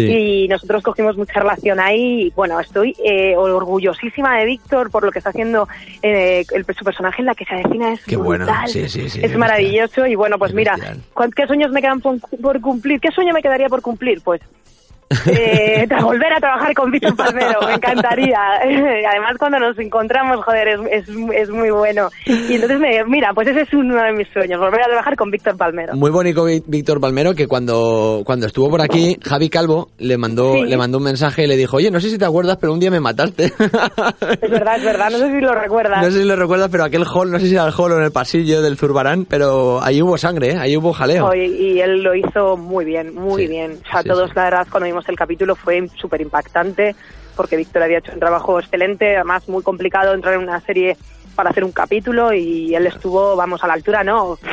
Muchísimo más. Una serie que además ya estaba consolidada, ya todos estabais con el rollo, Ya con estábamos todo. acabando, además, o sea, que era el final de la serie y todo, y Claro. él estuvo muy bien, Madre mía. muy bien. Oye, Andrea, eh, ha sido un placer eh, hablar este ratito contigo. Pues Igualmente, igualmente, muchísimas gracias. Conoceros un poquito. Oye, por cierto, si os quedáis encerrados en alguna una puerta, lo que sea, Andrea Duro siempre lleva. Ah, Os ponéis en contacto conmigo, os doy el teléfono de mi madre que va a abriros con una horquilla. Por cierto, tu madre Mónica maravillosa también, ¿eh? que hay que Sí. le mandamos un beso porque nos ha ayudado mucho y le mandamos un beso desde aquí, desde Selfie Radio Show. Y te mandamos otro beso a ti también. eh, y te seguimos viendo, te seguimos leyéndote en andreaduro.es, seguimos viendo todas tus apariciones, tus mm, tus pelis, tus series, tu catedral del mal, tu todo. Y, Sí, qué ganas. Y ahí estaremos, ¿vale? Pues muchísimas gracias, chicos. Muchas gracias a ti, te mandamos Muchas un besazo gracias, un beso muy grande. Chao, hasta Chao, luego. chao. Chao. Selfie. Puede besar a la novia. Con Antonio Expósito.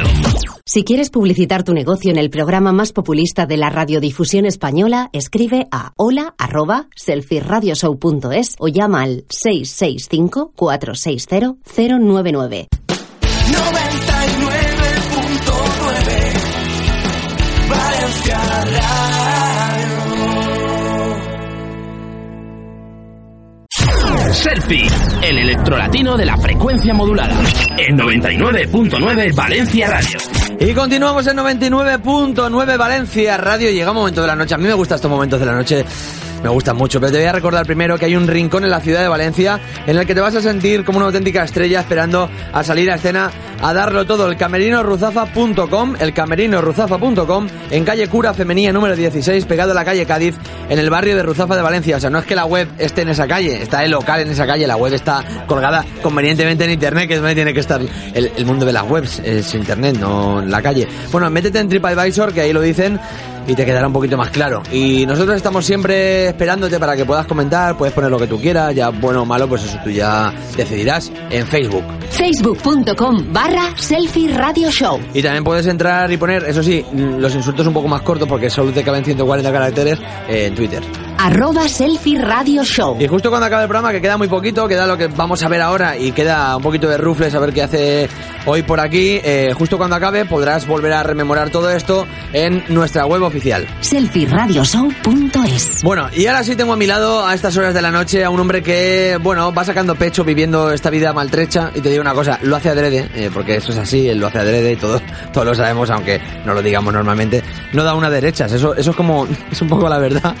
Viaje sentado en el tren de sus emociones y tú dirás, joder, qué abstracto eso, ¿no? De, de, de, de viajar en un tren de emociones y yo te digo, sí, pero no hay que comprar billete, cuidado, en el tren de emociones no hay que comprar billete, no viene el revisor, puedes poner los pies sobre los asientos de delante, puedes fumar, eh, son todo ventajas. El tren de emociones, eh, con, digamos, en comparación con el tren de Renfe, eh, es mucho más fetén. Puedes hacer, es un tren mucho más libre, mucho más anarquista, mucho más, es ese rollito un poquito de tren.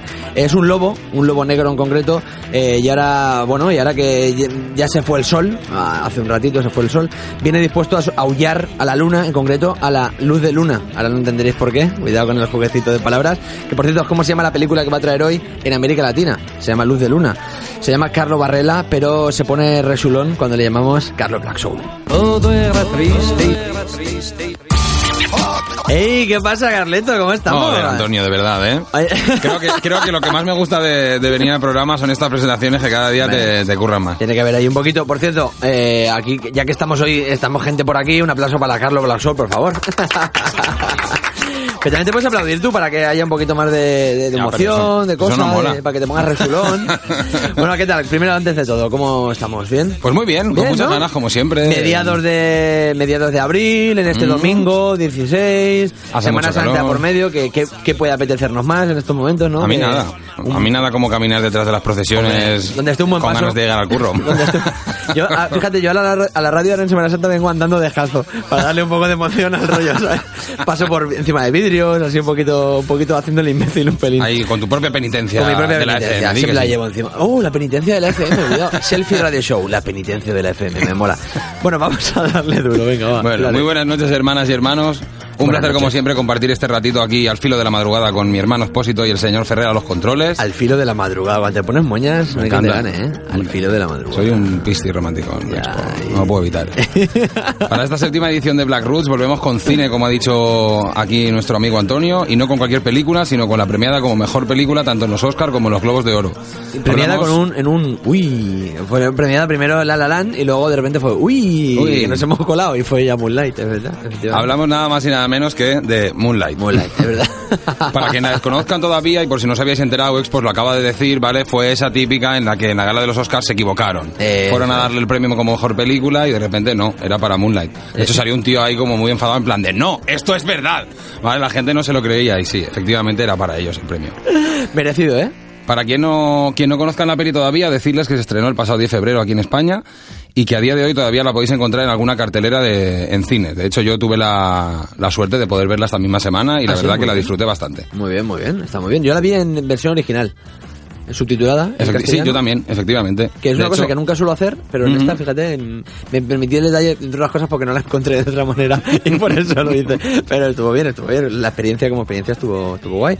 Yo por este mismo motivo también, eh, en esta ocasión, en vez de traer fragmentos de la peli, lo que vamos a hacer es utilizar fragmentos de la banda sonora para ir ambientando un poquito la ¿Qué- cosa, ¿vale? es tu rollo? El rollo de la banda sonora, Siempre. la musiquita. no Siempre, sé ya lo sabes. Oye, hay que decir, hay que decir a los oyentes que es una cosa que me parece muy bonita, que yo no soy capaz de hacer nunca, pero hay que decir que yo siempre vengo con papeles un poquito, eh, un poquito, pues, tirando de Amazonas, un pelín, ¿no? De, de- tirando de arbolcito, tirando de corteza.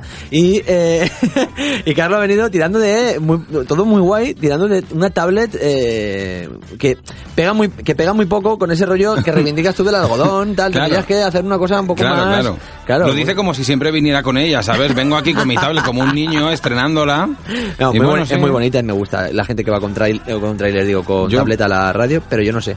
Yo No. soy de papel, De papel. Tocarlo, sí. Sí, tú destrozas los árboles, yo me cargo algunas minas.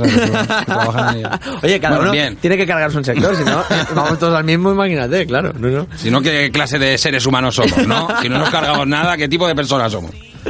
Bien, volviendo a la película, Vale, venga. escrita y dirigida por Barry Jenkins y basada en la obra de Tarell Alvin McCraney, que se llama In Moonlight, The Black Boys Look Blue, que de hecho sería como bajo la luz de la luna, los hombres negros lucen de azul, ¿no? Ojo, cuidado eso, ¿eh? Que ya, que ya dices, ya sé un poco por dónde va la cosa, quiero decir, los hombres negros lucen de azul, este ya tiene un toquecito Bueno, ahí. yo creo que el, el título Eh. esconde mucho más de lo, de lo que literalmente parece, ¿no? Sí, sí. Y creo que hace un poco una referencia al hecho de sentirse distinto, ¿no? De que incluso bajo la luz de, de la luna son, son diferentes, ¿no? Eso es. Sí, eh, por cierto, él se lo decía Nega un día cuando vino a hacer un especial de, de Oscars, que, que en realidad no tocamos la película, se dio nada, medio minuto de la. Dijimos algo medio minuto de la peli. Que es una peli que, excepto por el contexto afroamericano eh, de los protagonistas, es verdad que en otro, digamos, en otro tipo de gueto, en otro tipo de gueto, eh, podría haverse perfectamente trasladada en España. O sea, quiero decir que esa película, por ejemplo, Gitanos, por ejemplo, eh, podría perfectamente haberse hecho con entre gitanos en, en España. ¿No? Creo, ¿eh? Sí, sí, efectivamente, no. Y no solo eso, sino incluso más allá. Yo creo que la homosexualidad, mm, bueno, cuando yo iba al instituto ni te cuento. Hombre, claro. Y hoy en día supongo que será, será muy similar, pero sigue estando igual, yo creo, de señalada muchas veces y de y más en ese proceso de adolescencia, ¿no? Donde uh, muchos están está descubriendo su identidad, que creo que es difícil. Y fíjate que yo soy del 86, tú eres del... tú de- 88. Del 88. Estamos hablando de cuando nosotros íbamos al instituto no hace tanto. No estamos Claro. hablando de los 60 ni de los Claro, 70. claro, claro. Y efectivamente está todavía mal y, y sigue todavía la cosa complicada, supongo, en los colegios, no lo sé. De hecho, yo creo que, es, una, que es una película que apela mucho a las emociones, a las emociones que vive ese, ese personaje, ¿no? Y que yo creo que eso es lo que hace conectar, yo creo que se, Desde el principio, sí, sí. Desde el principio a cualquier persona, más allá del, del color de la piel, ¿no? Hombre, claro. En este caso, evidentemente, sí que, como decíamos, está basada la película en la obra teatral de Tarrer Alvin McCraney. Y esta sí que contiene fragmentos autobiográficos. Ahí hay una curiosidad entre el que hacía la obra de teatro y el director de la película, y es que ambos venían del mismo barrio, vivían en Liberty City, en Miami. Por lo tanto, mm, tenían muchas cosas en común, vivían, habían tenido vivencias similares, también siendo más o menos de la misma generación, y esto les ayudó muy bien, digamos, a la hora de elaborar ese trabajo, ¿no? Ya. Es en este mismo barrio donde se desarrolla la película. Porque Miami no creo- solamente es hogar de Alejandro Sanz, también hay otra gente haciendo En cosas. ese mismo barrio también creció Muhammad Ali, no te digo más. que Miami siempre está como relacionado con el con, con la, el la excentricidad, ¿no? Con el rollo este y también con la parte de, de la, de- de la derecha cubana, ¿no? Que siempre están Ujú. como hay un cubano en Miami y dices, uy, eh, este ya, ya sabemos por dónde va por dónde va a ir. Bueno, eh, ¿qué más cositas, Carlos? Pues como el propio Barry Jenkins afirmaba en una entrevista cuando le pasaron la historia de, de esta el guion, digamos, de la, de la obra teatral. Sí. El claramente, claramente, muy bien, claramente por haberse criado en esta misma zona, ¿no? Y haber vivido en primera persona gran parte de estos problemas, se ven muy, muy, muy identificados uno con el otro, ¿no? Y eh, a través de este niño es como consiguen canalizar, digamos, todas esas vivencias. Este niño que se llama Chiron, ¿no? Chiron, muy bien. Narra Chiron. la evolución de un joven afroamericano desde su desde su joder, desde ¿De su, su niñez, niñez? hasta ser adulto, pasando como no por su adolescencia, ¿no? Como decíamos, una de las etapas más complicadas, por así decirlo, digamos, sobre todo a la, a la hora de generar una, una identidad, ¿no? En una persona. Ajá. La película se divide en tres capítulos, tratando en cada, cada uno de ellos una de las etapas del, del protagonista. El pequeño Little, ¿no? Efectivamente, en la primera en la primera parte de la película, Chiron es apodado Little, tanto yo creo por su envergadura como por su personalidad, ¿no?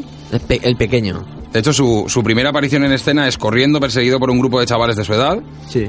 Le hace un Little consigue, efectivamente, Eso es. consigue refugiarse en una vivienda abandonada mientras sus perseguidores le arrojan piedras a través de la ventana, ¿no? Que, que otra vez, una vez más, se podría haber eh, visto perfectamente en cualquier otro país, en España, por ejemplo. Eh, efectivamente. Ese tipo de cosas. Que En este caso, Juan, que es interpretado por, atención a ver si lo digo bien a la primera, Mahershala Ali. Mahershala- Muy bien. Fíjate, ¿sabes qué pasa? Que cuando vi lo de Mahershala Ali, eh, di- dije, voy a meterme porque este cabrón me ha colado aquí una peli que tiene que ver con Mohamed Ali otra vez y, y la- y entonces me metí a ver si tenía algo que ver, pero no tiene nada que ver, ¿no? Nada que Es un ver. actor, nada, no tiene nada, que, ver. Vale. Aquí Juan interpreta, digamos, es una especie de cabecilla de un grupo que menudea con la droga y se percata de la situación de- del pequeño y acude como en su ayuda, ¿no? Sí, es como su protector de niño, ¿no? Un poco. Hablando, por cierto, de, de Ali, ha sido ganador a Oscar también como mejor actor de reparto, siendo primer musulmán en obtener este, en este galardón. Ojo, pues ahí está. También hay que, aprovechando la pasada, también ha sido como esta película, yo creo que también por eso quizá ha tenido tanta influencia o importancia dentro de, dentro de la gala, de los Oscar, porque ha sido la primera en muchas cosas. Ha sido también la primera película, digamos, con temática LGTB que se ha llevado el Oscar. La editora de la, de la cinta también estaba nominada en su categoría, siendo la primera mujer negra nominada a mejor edición Mejor. y montaje. Y eso que en, en Estados Unidos se han hecho auténticos peliculones eh, en Ujú. temas LGTB. Eh, que lo tratamos un día aquí con, con Nega. Eh, por ejemplo, mi, mi- mi nombre es Harvey Milk, por Esa- ejemplo, mola esa mucho. a de Eh, muy que ese, bien. ese primer ese primer político eh, abierta, o sea, abierta, es que lo de abiertamente homosexual parece como si hubiera como niveles de homosexualidad como no yo soy abiertamente yo no yo un homosexual más cerrado no o sea me refiero que abiertamente lo había dicho y, y era el primer político en, en Estados época, Unidos Y eso además Y en la época. en la década de los 60 también. Tiene mucho que ver con el inicio del hip hop, aunque parezca que no. Uy, y esa peli mola Coinciden en, en el tiempo varios sucesos precisamente de eso, ¿no? De lucha de derechos civiles, de... Y también mola mucho Pride, no sé si lo has visto. ¿Cuál? Pride. Que No. es, eh, se juntan los mineros, eh, unos mineros de un pueblo, con eh, la lucha, bueno, la lucha, digamos, LGTB, se junta con los mineros para apoyarles y es un peliculón, la verdad, porque hay el conflicto de los mineros que no quieren aceptar el dinero de los homosexuales que han recaudado para ayudarles en la lucha. Hay un conflicto ahí, es espectacular la película, Pride. Ole, pues Orgullo. mira, tomo nota. Ahí, pues toma nota. Eh, ve apunta- no te lo puedes apuntar en tu pequeña tablet. Sí que puedo, no puedo escribir. Con nota de prensa, o sea, nota de prensa, nota de, ¿cómo se dice eso? Me puedo poner hasta Pos- posits. posit, eso es, Me posit. puedo poner posits aquí. Posit, sí, sí, sí, las ahí. En el móvil hay posit también. Ahí. Bueno, venga, vamos. Volviendo, es que te está metiendo mucho hoy con esto de la tablet, ¿no? No, que me parece Como que si me fuese el primer humano, Que ¿no? me parece, que me parece un buena- una buena herramienta, que me parece muy bien, pero que me gusta la gente que lleva tableta a la, a la radio porque yo no soy capaz, yo voy con papel. Muy ¿no? profesional. Muy profesional. Volviendo a la trama, Venga. Eh, no dice ni una palabra, ¿vale? Su, mirada transmite una fragilidad difícil de, no ver desde el primer instante que aparece en pantalla. Juan, que es de origen cubano, este cartilla de gángster o así decir, intenta sin lograrlo hablar con él para tratar de echarle un cable y descubrir, digamos, dónde vive llevarlo con su madre, ¿no? A pesar de esto, el pequeño se muestra desconfiado Claro. aunque finalmente accede a irse a comer con Juan. Esto es un poco aquello de, ¿eh? un poco de extorsión. En plan, bueno, pues venga, va, que te invito a comer a ver si así me cuentas algo.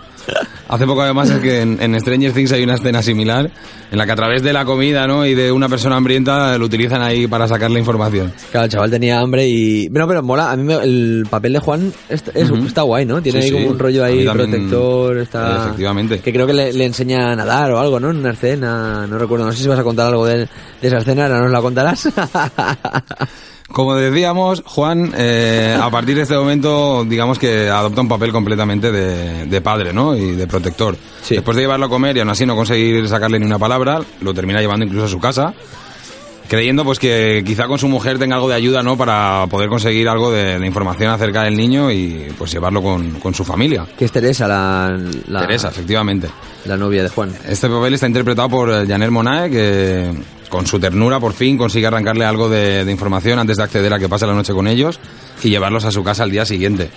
Es a partir de este momento donde además de Juan, que adopta este papel de padre, la pareja, digamos, y su casa se convierte un poco como el refugio del chaval, ¿no? Ya, sí, sí. Que cada vez que tiene un problema, en vez de acudir a su madre, termina acudiendo a, a esta pareja de, de cubanos. Que la relación, supongo que ahora le irás contando, que la relación con la madre también es, es curiosa, es particular. Eh, efectivamente, más, más que particular. Más que particular. De hecho, eh, la madre, esto es a, a priori no se ve, lo descubrimos, vamos, yo creo que a los 20 minutos de, de cinta, Que, mm, bueno, pues tiene problemas con las drogas. Poquito El padre, el padre, de hecho, de, ni se nombra, ¿no? No aparece, no aparece en la cinta. Cuando le preguntan por él, el niño, ¿no? Descaradamente mira hacia otro lado, no quiere ni, ni contestar. Ni contestar, ya, Y aquí hay uno de los conflictos que a mí más me mola de la peli, en realidad, que precisamente está entre Juan y la madre del niño. ¿Por qué? Porque hay un momento en el que Juan, que él es el que vende la, la droga, se topa con la madre de este niño al que tanto quiere proteger. Y no se la quiere... Ya, ya, ya. A mí claro. ese es el primer conflicto moral que aparece así, digamos, de personaje y dije yo, chapó, porque de repente él se ve en medio queriendo proteger a un niño a la vez que le está arruinando la vida porque es el que le vende la droga a su A su madre, ¿no? ya, ya, ya. Es que es duro eso, ¿eh? De hecho, claro, hay una de las escenas en la que el niño no le pregunta, ¿y tú vendes droga? Y le dice sí, y lo deja con la palabra en la boca y no, y se larga. Ya. Los niños siempre con esa, ¿no? Sí, esa con, sin sinceri- filtro. sinceridad, Sin filtro un poquito. Sin, que los niños hipocresía, ¿no? No tienen filtro los niños, los muy cabrones. Por eso a mí me dice mi madre eso de que no crezco. A pesar de estar cerca de los dos metros, prácticamente. Efectivamente. Para que la gente se pueda hacer imagin- Ya que estamos en la noche y todas esas cosas que has dicho antes, pues... Soy como el Homely Wolf español. No sé quién es ese señor, pero sí, supongo que sí. Un tío muy grande que canta muy bien. Que también, tiene, también tiene su estilo viviendo en el ático, a lo mejor, ¿no? Claro, siempre. Vale, vale, vale. Es el es Juan, ¿no? Quien responde a la pregunta, por ejemplo, por parte de Siron de qué es un marica. O que incluso, como decía y ha anticipado nuestro amigo Expo, le enseña a nadar. Es verdad. ¿no? Es a través de una es a través de una anécdota precisamente cuando lo ha llevado a la playa, ¿no? Y le ha enseñado a nadar un poco ya que pierde ese miedo a- al mar, donde se hace referencia al título de la película y a la vez a la de la obra de teatro, que mm, como decíamos y hemos dicho al principio, perdonad, yo esto lo entendí como una ilusión al hecho de que ser negro les hace diferente al resto, incluso diferente entre los que se consideran diferentes, ¿no? Ya un homosexual quizá en, en determinados círculos lo miran como el distinto, porque ah, tú no eres como nosotros, pues en este caso no sufre esa doble carga de decir eres el diferente dentro de los diferentes. Ya. Hasta abajo de la luna se te ve distinto, ¿no? Es negro y además es gay, o sea, tiene como, tiene, va sumando como, siempre lo decimos, hablamos siempre cuando hablamos del hoy de la iglesia, que era, que el director español, que era comunista, homosexual y heroinómano, que era como el pack completo en hacía cine en los años 80 y lo tenía todo, o sea, era como para, para, para estigmatizarlo, vamos, era, era perfecto, sí, sí. Totalmente. Pues mira, si os parece, antes de seguir destripando la peli, vamos a poner uno de los temas que aparecen en ella. Me nos parece bien, pero lo vas a poner con tocadiscos, lo va a poner Ángel hoy. como Hoy lo va a soltar Ángel. Le Ah, he traído unos cuantos archivos digitales, ceros y unos. Hoy no, hoy que- no te ha dado por, por los surcos, ¿no? No te ha dado por la aguja hoy, ¿no? No, ya me tuviste trabajando con los surcos, no sé si te acuerdas, para la sección de Jorge, ¿te acuerdas? Sí, sí. Pero, esa, pero la sección de Jorge viene a final de mes. Acuérdate que estuviste trabajando, pero hasta final de mes no vendrá. Bueno, pues ya me, ya me lo agradecerás, Jorge, ya me lo agradecerás. Vamos con el tema del famoso grupo de rap Goody Mob titulado Cell Therapy, que suena en un momento clave de la peli, concretamente en su transición de la adolescencia a, a la adultez.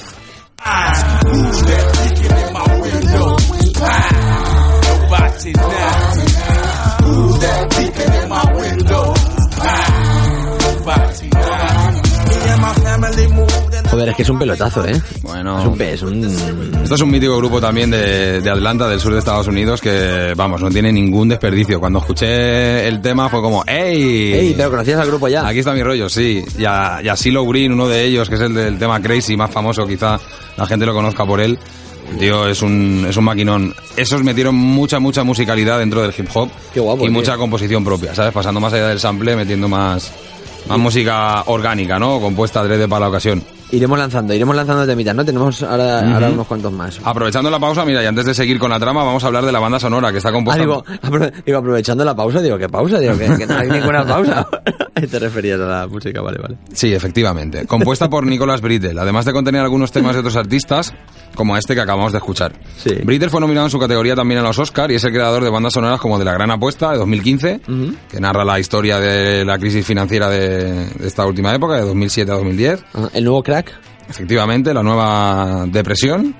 Y de los hombres libres de John. Lo cierto es que en este caso, la banda sonora ejerce a la perfección el papel de, digamos, resaltar las emociones que va destilando el film a lo largo de, de la historia, como puede ser la compasión, la fragilidad, la tristeza o incluso la rabia, ¿no? Eso es lo suyo, ¿no? Que vaya... En este caso también, como decíamos, el personaje es, es muy, es muy callado, ¿no? Es muy introvertido. Y la cámara también, pasando, digamos, al, más dentro de un aspecto narrativo, ¿no? Está colocada ahí como quien, como si estuviese por casualidad, ¿sabes? No, no, se, no se ve, digamos, una premeditación de cómo querer contarlo, sino por momentos te parece que es muy documental, ¿no? Con movimientos de cámara que parecen muy de hombro, de moverse ahí. Y eso yo creo que también, junto con la dureza que tiene la peli, efectivamente, le da Sí, un realismo, ¿sabes? Que te da la sensación de estar ahí metido, ¿no? Eso mola, eso a mí me gusta, sí. A mí es una cosa que me encanta. Para muchos, seguramente, y, y la verdad que va a ser una película americana en ese aspecto, vamos, se sale de- del estándar, el ritmo le puede parecer bastante lento. De hecho, yo... A mí no me parece lenta, no sé. Yo lo asociaba más a una película... Tú estás acostumbrado a ver cine español, por eso no te parecía lento la película. Pero eh, yo sí que lo, ve- lo veía más una película europea, ¿sabes? De pausa, de plano, silencio, sonido ambiente, mirada del personaje, lo prolongamos, ¿sabes? Que, que se aleja, digamos, un poco de los cánones de, de Pero claro, Hollywood, es que ¿no? no, no es un videoclip. Es, es una, al final, los videoclips que nos acostumbramos a veces a verlo todo como muy rápido, todo con un cambio de plano muy rápido y a veces Ujú. que mola más disfrutar, ¿no? Del, de cada Y en- plano, de y en cada, yo saborear creo cada que, que la enriquece, sobre todo por eso, ¿no? Porque consigue transmitir, yo creo que muy bien las sensaciones de, de, de Sairón. Bueno, vamos a continuar. Ahora sí que vamos a volver a la trama, y es que aparte de Juan y Teresa, Sairón tan solo se relaciona con su vecino y amigo Kevin, ¿no? Quien trata también de ayudarle a integrarle con el resto de niños del colegio, a pesar de que no, no tiene mucho éxito, ¿no? Que hay- lo, lo interpretan, por cierto, eh, tanto a Chiron como a, como a Kevin, lo interpretan tres actores diferentes, por lo que has dicho antes, que hay tres etapas, obviamente, Ajá. niño, adolescente, adulto, Muy y esas bien. tres etapas se ven interpretadas por tres actores diferentes para cada uno de los de los, Efectivamente, de los esto es lo personajes. que mucho la, mucho la compararon con Boyhood, precisamente esta película que tardó como 12 o 13 años en, en rodarse, porque, Porque sí esperaban. que, efectivamente, esperaban el crecimiento real de ese personaje. Hostia, pero es que eso es un poco riesgo, ¿eh? Es Ujú. un poco jugársela un poquito. Ya ves. O sea, como productor... puede morir a mitad de la película.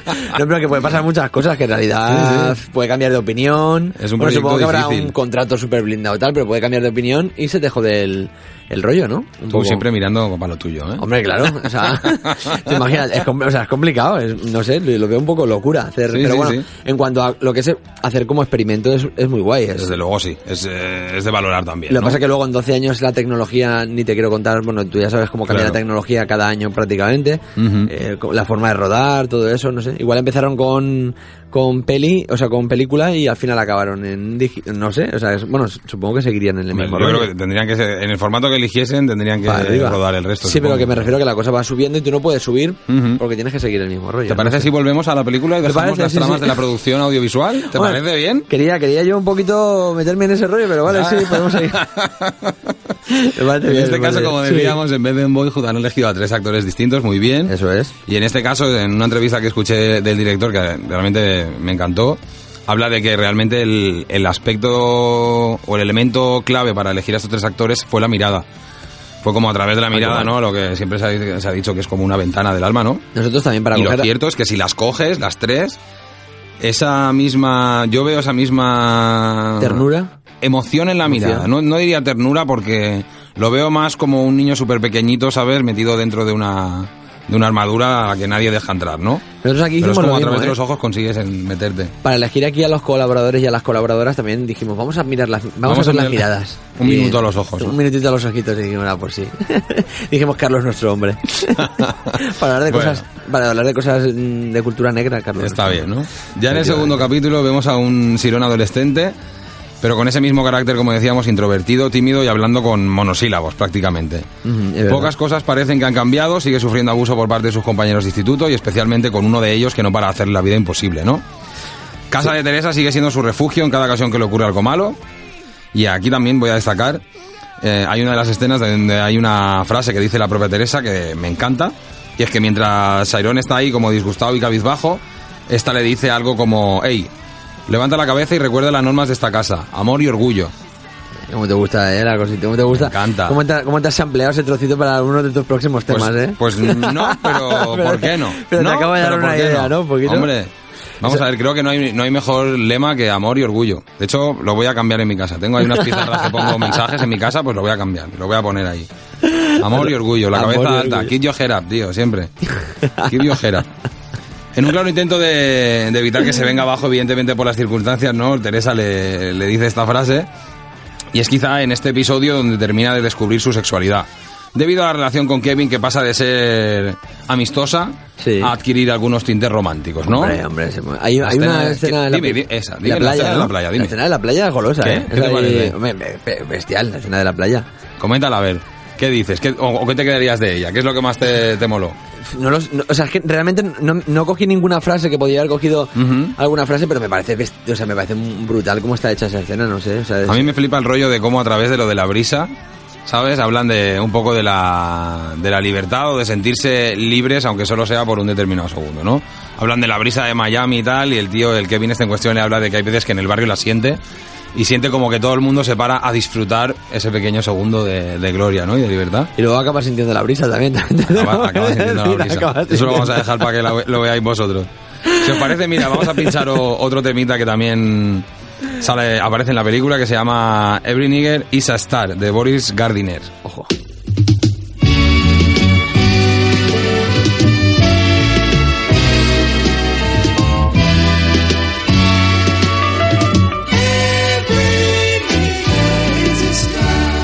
Bestial también, lo que pasa es que me pasa una cosa y es que no sé decir los o sea, no sé decir lo- los géneros, o sea, no sé qué género musical es esto, ¿qué género musical es? Yo lo clasificaría dentro del soul. Vale, es que yo no, ahí no... A veces también que es difícil porque dentro del mismo soul y salen subgéneros, pero yo lo esto lo clasificaría como soul. Sí, sí. Vale, pues bueno, pues soul. No sé si mm, a, a raíz del tema de lo de la playa, que sí que, que sí que recuerdo, eh, justo después hay como una secuencia, una escena eh, que tiene que ver que, que tiene relación directa con la playa, entre otras cosas porque ha- hay una conexión, o sea, se conectan de una manera en la playa que luego en el patio es en el patio del colegio. no sé si- en ese patio del colegio hay un momento Justo a eso íbamos. en el que eso se rompe de una manera, no sé, hay como una relación muy directa, aunque no sea, no sé, no sé si me estoy explicando bien, sí, pero yo creo que como de como era de esperar también en la película, la felicidad de, de Sairón no iba a durarle mucho, ¿no? Como decía aquí nuestro amigo Antonio, su propio amigo Kevin, quien debido a la presión del grupo y la de su propia imagen entre su círculo termina golpeando al propio Sairón.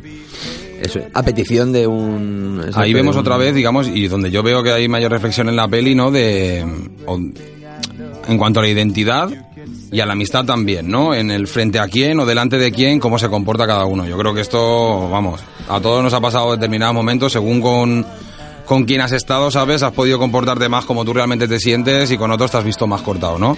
Ya. En este caso, Kevin lo lleva al extremo. Claro. Lo lleva al extremo de que, claro, él delante de sus amigos hace el machote, porque es muy macho, ¿sabes? Y lo de la homosexualidad es para solo maricas. Y entonces rompe, digamos, todo el vínculo que tiene ahí en un momento con Sairón, solo por, conservar su imagen de tipo duro. En y el además fondo. es que viene justamente después de. Como viene justamente después de lo de la, de la playa, choca como mucho más. Has visto de repente cómo están los dos Es el solos. giro que pega ahí, ¿no? Muy de... Y de repente hay como. Hostia. eh, A mí, Cambia todo mucho, sí. personalmente, esta escena pf, se me cayó el alma al suelo, de rabia, de impotencia, Sí, sí. de ver también como un personaje tan frágil, ¿no? Es golpeado y humillado sin ni siquiera poder defenderse, ¿no? Sí. También porque yo creo que desde que empieza la peli es un poco como que lo estás esperando, estás esperando de, hey, tío, reacciona o revélate en un momento dado y basta ya de, ¿no? de sufrir este acoso, tío, que... Pero por su. ah, No sé, por su forma de ser ya ves que no, no va a pasar. No sé, porque por- no parece que vaya a pasar. En No parece que vaya a pasar, pero como en todas las historias siempre hay una gota que colma el vaso y en este caso la pelea en el patio la colmó. Y la colmó hasta el punto de que eh, ni corto ni perezoso el tío entra al día siguiente y le parte una silla a- al cabecilla de la pandilla que, que había obligado, digamos, a, Sí, a pero- a llevar a Y luego realmente hay una especie de como de separación entre ellos, ¿no? Que es un poco la como la el cambio entre a lo mejor Ahí, ¿no? digamos, el capítulo eh, 2 y el 3. Efectivamente, entramos en la tercera fase. Hay un hay un corte como de repente como un, un cambio donde sí que hay un Es una justo a través de este conflicto lo que nos lleva directos, justo al tercer capítulo y el último de la peli. Este, eh, el último capítulo se llama Blackie. Es un curioso también porque cada uno de los, de los capítulos de la peli, que está ahí diseccionado así, recibe como el nombre del alias que en esa etapa, digamos, de su, de su vida le ponen a, le ponen a Sairon. Aquí es donde vemos, justo en el tercer episodio, a un Sairon con un aspecto completamente distinto, más del perfil de 50 Cent que del adolescente que le hacían bullying en el colegio, ¿no? Ajá.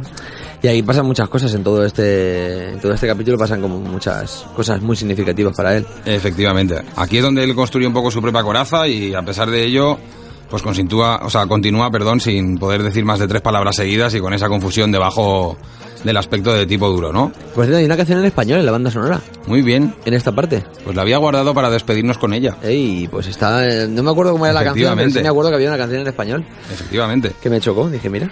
En este, en este tercer capítulo, pues como decíamos, encontramos ya una versión completamente cambiada de, de Sairon, al menos en el aspecto exterior. Se ha mudado a Atlanta y se dedica a trapichear, trabaja en las calles. Lo que pasa que siempre es difícil, ¿no? Enterrar completamente el pasado.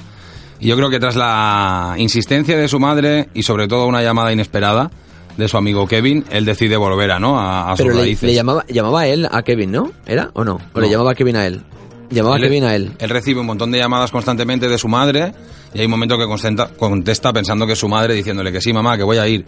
Y de repente no, es, su, Es Kevin, es verdad, el verdad, Kevin, ¿no? es verdad, cierto, cierto. Yo creo que esto es lo mismo, vuelve a ser el, el conflicto del, a nivel personal del, del personaje que le vuelve a remover.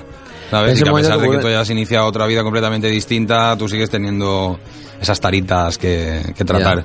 Ya, ya, ya. Vuelven a, pero a- ese momento que vuelve a, re- a reencontrarse con esa gente que había marcado de alguna manera su vida, con su madre, con Kevin. De hecho, ahí se reencuentra con su madre, con el tema que había conseguido superar la drogadicción y, y Kevin, pues que bueno, en un alarde de intentar no pedir disculpas sin pedirlas o, y a la misma vez sorprendido de ver en, en qué se ha convertido lo que él había dejado como un adolescente enclenque, ¿no? Ya, ya, ya. Es justamente en esta escena donde suena el maravilloso tema de Bárbara Lewis, Hello Stranger, que vamos a escuchar a continuación.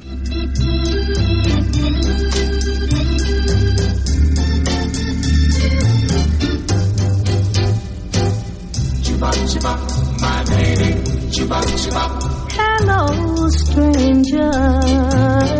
Oh, yeah. Apetece hacer una cosa así. Oh, yeah. Completamente. Y de hecho en la, en la escena, ¿no? Es, se vuelve, yo vuelvo a ver como a dos quinceañeros enamorados, ¿sabes? Se quedan como solos en el restaurante, él va adrede al jukebox a ponerle el tema, ¿no? Y además le cuenta que- vuelven a encontrarse ahí. Le cuenta, le, le dice que ha sido el único hombre que, que le ha tocado, creo que le, le comenta. Efectivamente, le confiesa que desde entonces, desde aquella magnífica noche en la playa, no, no ha vuelto a tener ningún tipo de, de relación sexual y, y yo creo precisamente, ves, él va ahí a resolver eh, este, ¿no? Este Esta- tema. Sí. este nudo, digamos, que podía tener del pasado. También tiene- supongo que para el- él como persona, ¿no? Era otro complicado el pasar de ser su amor a, a ser completamente golpeado y humillado delante del resto de- del instituto, ¿no? Pues sí, bueno, pues película que recomendamos a toda la gente que pueda ver. La pueden encontrar, como has dicho, en algunas carteleras, pero bueno, dentro de poco supongo que saldrán DVD y todo este tipo de... Efectivamente. Yo la recomiendo mucho más allá, no solo porque haya ganado premios, sino porque no. creo que hace el director en este caso hace un retrato bastante fiel de la sociedad contemporánea afroamericana sobre todo intenta precisamente romper con muchos clichés y arquetipos que exi- existen dentro de la masculinidad y en este caso también de la masculinidad afroamericana. Afroamericana, que al final la lo de la masculinidad y lo de ser machito es como muy transversal también. Es como que nos ha o sea, que, que estaba en todos los, ¿no? Eh, Es así, como el machismo. y Da igual que sea blanco, todo, negro, que sea mulato, que sea lo que sea, que, Que el ha, machismo estado, que ha estado en... impregna toda la sociedad. Eh, Vamos a escuchar un poquito lo de la canción. Sí, esta es la ahí. canción que más me llamó la atención de. Pues de va. la película, porque de repente suena en castellano y dices, uy, ¿cómo puede ser esto? Estoy investigando la, la canción que aparece en, en, en la película. eh, la interpreta Caetano Veloso, que es un cantautor brasilero muy conocido, pero sin embargo es de una canción originalmente mexicana del 56, Ujú. que se llama Cucurrucú Paloma. nada más y nada menos. Cucurrucú, paloma.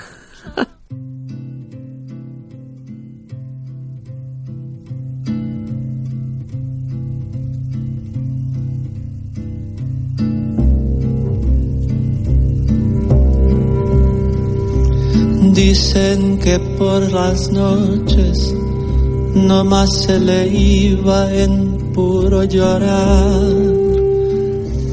Dicen que no con- Joder, es que bonita la canción, ¿eh? Ahí... A mí, lo mismo, también suena en un, en un momento bastante clave, ¿no? Con un plano bastante abierto de, de una autopista con algunos coches circulando y la verdad que, que sí. Me lo voy a apuntar cómo se llama la canción porque Currucucu Paloma, porque me la quiero. Es, es Y hay distintas canción. versiones, ¿eh? Por ahí. La típica canción que voy a acabar de- eh, compartiendo en el Facebook en algún momento. Insisto que la original es mexicana, pero hay muchas versiones por ahí. Esta en cuestión es un, un caramelito, Es sin un duda. caramelito, es un pelotazo. Bueno, eh, Carlos Black Soul, el mes que viene nos vemos con más cosas. Siempre, Black Roots. Ya, para toda Black la Roots, peña. cositas, mm, cositas negras, ¿no? Un poquito. Esa- Siempre. Esa cosita. Pues un aplauso para Carlos Black Soul. Muchas gracias. Selfie. Probablemente el 34 mejor programa de la radio. Aproximadamente. Si quieres publicitar tu negocio en el programa más populista de la radiodifusión española, escribe a hola arroba selfieradioshow.es o llama al 665 460 099. 99.9 Valencia Radio.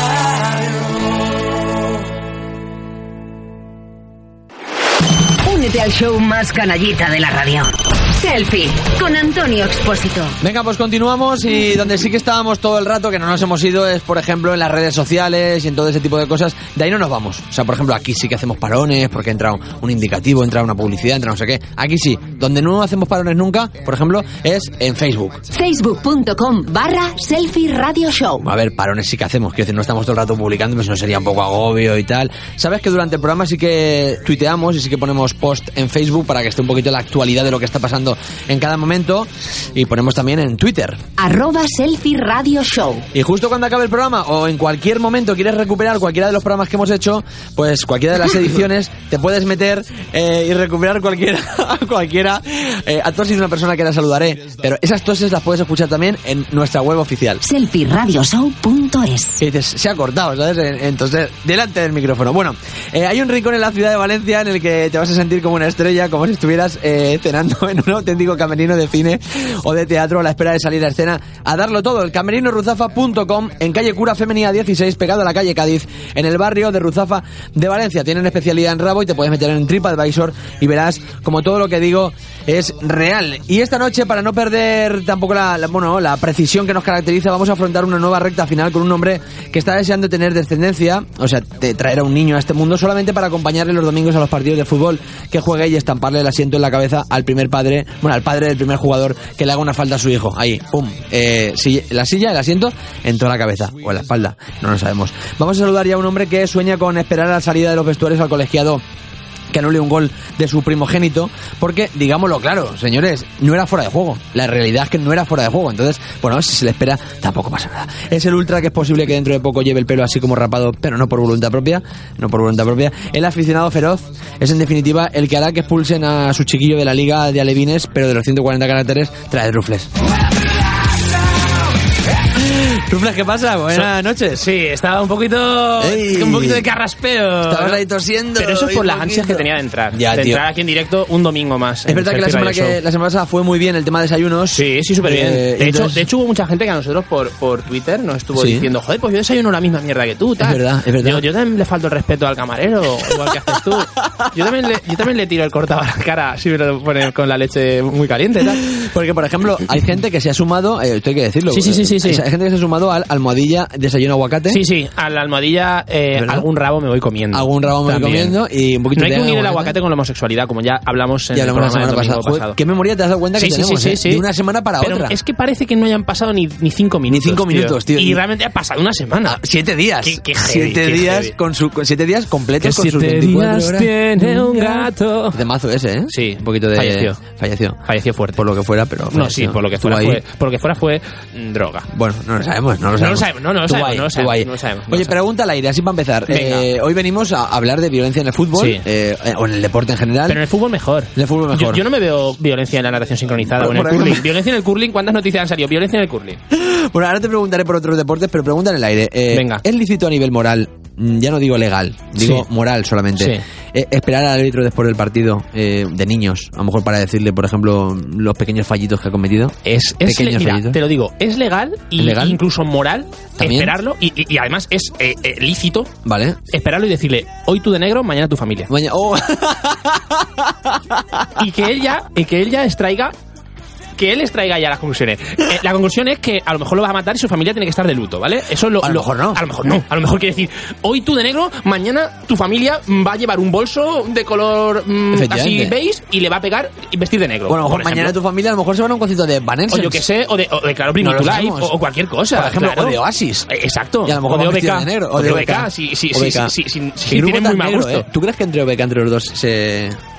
Uno, se felaban. Uno de ellos sí. Sí que se felaban. Uno, de ellos ha tragado. Como los, los morangos, por ejemplo. Los morangos. No, pero los morangos creo que uno, uno, uno no. Uno no. Uno. Eh, pero ¿sabes lo que pasa con los morangos? Uno, más uno es mucho. Otro uno es mucho. Uno es muy maricón, entonces parece que sean los dos. Y otro muy macho. Sí. Entonces tienen ahí como el contraste. Uno se llevó una galleta. ¿Tú te acuerdas? Uno que estaba entrenando. Pues ahora que estamos hablando de ultras y de historias ah, que vamos a hablar a continuación. Hubo una vez que uno de los dos morancos, que son del Sevilla, eso tienen. Son del Sevilla, los Sí, son del Sevilla. Y fueron a. El bajito es futbolero, el no. El no homo fue a no, no homo, no homo fue a fue a un entrenamiento. No homo, pero que sin embargo, y, eh, a pesar de no gustarle las pollas, tampoco se come no, así no, habitualmente. No, no, debe de comerse. No debe. O sea, un señor mayor con, con pinta de. Bueno, chapero. Eh, bueno, total, que, que Dragutinovic era un central pues, de la época gloriosa de Sevilla, 2007, Sí. cuando... Cuando, ¿Cuándo Juan de?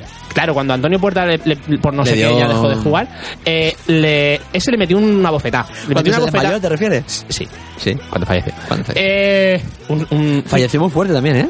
sí, dentro del tema fallecer, falleció fuerte. Digamos, como performance. Muy bonita. Como performance, muy, bonita. bien. A ver, en un lado, sin. Exacto, exacto. Sí, sí. Muy bien. Sí, siempre fue muy humilde, ¿sabes? Igual te marca el gol que te accede a la Sevi- al Sevilla a la subprima final europea Europea contra el Salque, ¿sabes? En la prórroga, que igual se te queda ahí el primer partido de Liga contra el Getafe muerto. también te digo una cosa, también te digo una cosa. Eh, es una putada que muera alguien. Es una putada. Es una, putada. putada. Pero, pero puestos, puestos a morir. No, pero, pero, vamos a buscar la parte positiva sí, de la sí, vida, sí, siempre. Sí, eh, siempre, siempre. Siempre sale el chol chipirón, todas estas cosas. Sí, sí, sí, Cuidado, qué bonito queda parar cada minuto 16. Hombre, por supuesto. Por que supuesto. eso queda muy bonito. Queda muy bonito, queda muy bonito. Eso, eso tiene el campo de Levante no lo tenemos, claro. por ejemplo. ¿Ha tenido en el campo de Valencia, por ejemplo, sí. Porque en el 16 y en el 17 y en el 18 le da por pitar. Le da por pitar, por Pero en el de Sevilla no. El Sevilla no, le da por por, chillar, ¿eh? por Antonio Puerta, que era, era buen jugador, pero escúchame, es, buen jugador, es tan buen jugador porque se murió. Si no llega a morirse, es un Diego Capel, un Boyan Krikic, la, mierda. Pero cuidado, si en aquella época, eh, una noche de fiesta por Sevilla, unos cojones nos tendría que nos tuvieran que dar en la barbilla, que fueran los de Antonio Puerta. Pero, cuando vivía. Muy atractivo. Cuando vivía. Muy atractivo, muy, bien. Atractivo, bien perfilada la barba, ¿eh? ¿Te acuerdas? Sí, sí, sí. Eterno 16, Eterno 16. pero vamos a, vamos seguir con violencia de fútbol, que esto no fue violencia. No, esto fue... no pero fue fútbol. Bueno, y al cabo. Y juega eh, en Sevilla, puede ser violencia. Juega Navarro y Pablo Alfaro, que también los hinchas del Sevilla cuando salen por ahí. Pasan cosas. Pasan cosas. Pasan cosas, sí. Eh, Aunque al río tiraron los del Depor. Los del Depor fueron los que tiraron al río al muchacho aquel, por lo que sea. Jimmy. No, fue al revés, fue los del Atlético a Jimmy. Ah, espera, Jimmy vive. Jimmy vive. Pero no, no, digo que los ultras del Sevilla, luego te explicaré por qué si no lo pillas, pero cuando salen por ahí hacen cosas que no se tienen que hacer. Cosas por ahí. ¿Cosas nazis? No, no cosas nazis. Bueno, bueno, luego te lo cuento. Sí, ¿tiene algo que ver con la manada? Tiene algo que ver con la manada. Pero bueno, vamos a. Por lo que eh, sea. A ver si me puedes ayudar a aclararme. Eh, ¿Los padres? Sí. ¿Los padres? Está feo, está feo pegar. ¿Pueden ir a ver a sus hijos, digamos, valientes? O sea, Eh, de- ¿se no vende cerveza? no. Sí, se vende cerveza. En los campos de fútbol no profesional Vale. se vende cerveza. Sí. Ahora aquí tú vas al fútbol en primera división, segunda división y toda esa morralleta. Bueno, morralleta no, me refiero a todo- la élite y ahí no. Ahí, no. puedes beber. Ahí no, no venden cerveza. en- No, venden cerveza sin alcohol, que luego la gente echa cristal dentro, pero eso es otra movida. Pero, pero, eh, claro, exacto, y se hacen rayas como, como mi, como mi brazo. Pero, pero el alcohol no está permitido, no está permitido. En la directiva también se hace rayas. También. Vamos a ver, todos los directivos. Un lendoiro ahí que no, que no ha hecho una, alguna vez. Ah, no, Lendoiro a lo mejor no se la hacía, Lendoiro la... eh, Lendoiro eh, pasaba.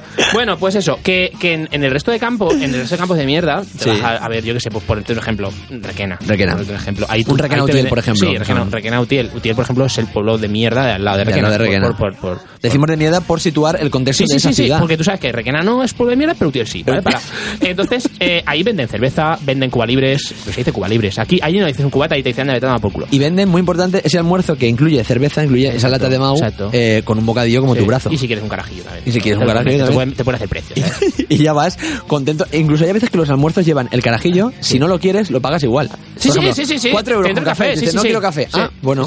Y te entra la esta de decir, entrará carajillo porque el carajillo le sale un poco caro. Claro, y la mayoría de gente, si se lo monta bien en el bar, te tiene que entrar el carajillo. Tiene que entrar Te tiene carajillo. carajillo porque, entre otras cosas, a ellos no pierden nada y tienes un cliente satisfecho. Eso sí. Como le cobres, aunque sea 20 céntimos a esa persona, esa persona no te va al fútbol. No te va a ir nunca No te va al fútbol. Pero se puede ir entonces valiente a un partido de fútbol. Se debe, ¿Vendría bien se debe esto? ir, se debe ir. Vale. Se debe ir. y... Si no, infumable. Tú no te puedes fumar un partido del C de Casas o del Caudete de las Es Fuentes. verdad, es verdad. Y en, en ese caso, eh, recomendaríamos a los hijos que si su padre va a verle valiente, Que, hombre, jugara, que, que, juegue que bien. su mejor. Sí, sí, que, que metiera la pierna. Claro, si por ejemplo es un Que metiera la pierna, que la mano, que la mano, que la mano ya la meterá luego. No.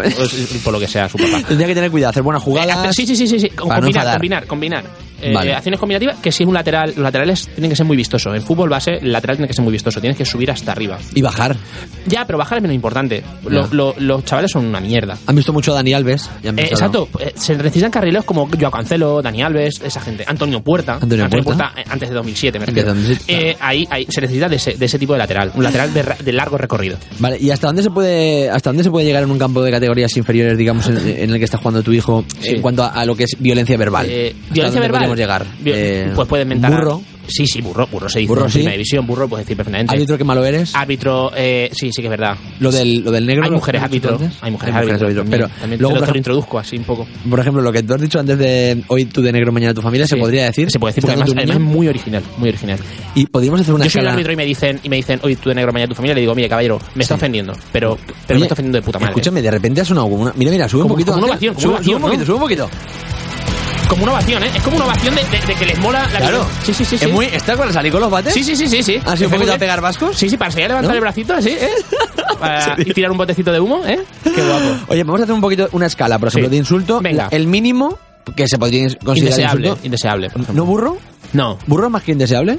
Burro es una gilipollez. Por eso yo soy un árbitro y me dicen burro, dices, coño, si me dicen indeseable, digo, joder, es posible que Vale. haya alguien que no me desee. O sea, digamos, eh, el límite del insulto entraría, empezaríamos por abajo por indeseable. Sí. Burro no se Inde- consideraría. Indeseable, cantamañanas, Cantamaña- ¿Cuál de las dos empezaría? Cantamañanas. Cantamañanas es el mínimo. Sí, el mínimo. Luego indeseable. impresentable también. impresentable sería el siguiente. el Idiota, máximo. idiota, por ahí idiota, también. Ahí. ¿Y el máximo cuál sería? Cretino, estaría por mitad. Estaría El poquito. máximo, eh, yo qué sé, tendría que atropellar un camión. Oh. Ojalá te acribillen a tiros.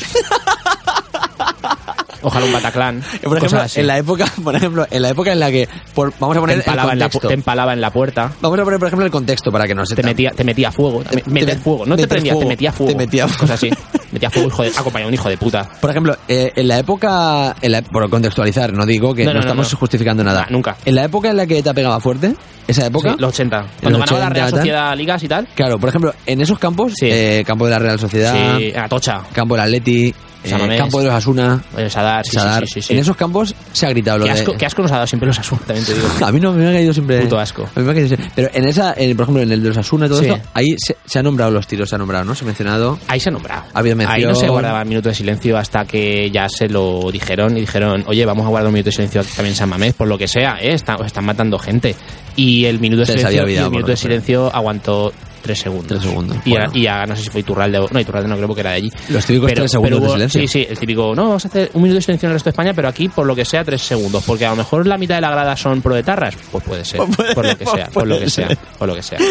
Y, eso pasa. Y en, y en, el de Leibar, pues imagínate. Encima proetarras y paletos. A mí me, gustaría saber una cosa. No han visto, no han visto una ciudad en su vida esa gente. De querer ser ultras, sí. si quisiéramos ser ultras tú y yo, sí. podría darnos el día de repente que nos dé por ahí. Imagínate, te despiertas con ganas de a lo mejor has visto la noche anterior, a lo mejor Diario de un Skin, la peli. Sí, sí, sí. Y te levantas valiente también un poquito, te, te levantas a lo mejor el fástico. Sí, con ganas, de, con ganas de sacar la bandereta de la gallina. Un poquito con ganas de gasear, a lo mejor.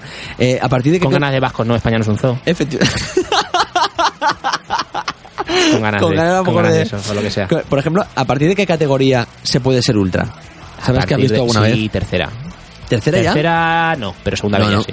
Tercera te resulta, eres un imbécil. Sí, es que a, no ser que sea un equipo legendario, por ejemplo, el Salamanca, todos estos que, que han nacido nuevos, el Logroñés, nuevo, exacto. El Real Murcia cuando bajo, el Oviedo, ay, qué mal, vamos a poner pasta para el Oviedo. Pues el Oviedo la va a subir. Ahí ¿eh? se convalida, ¿no? Ahí puede ser ultra, porque tienes vale. una, es una ciudad grande y, entra dentro de la historia de decir, joder, estaba en primera, yo soy de los de antes, tal, eh, odio eterno al fútbol moderno, esa mierda. ¿vale? Esa mierda, eh, Sí, odio eterno al fútbol moderno. Pero, pero, yo, por ejemplo, yo, por ejemplo eh, tú sabes que yo tengo más, yo cogeo más hacia la izquierda un poquito. Sí, un poquito a lo mejor, ¿eh? Y sí que es verdad que tengo que reconocer que eh, esos grupúsculos de ultras que no se terminan de convalidar, que ves hay una cosa rara, suele ser, suele ser camisetita del Che.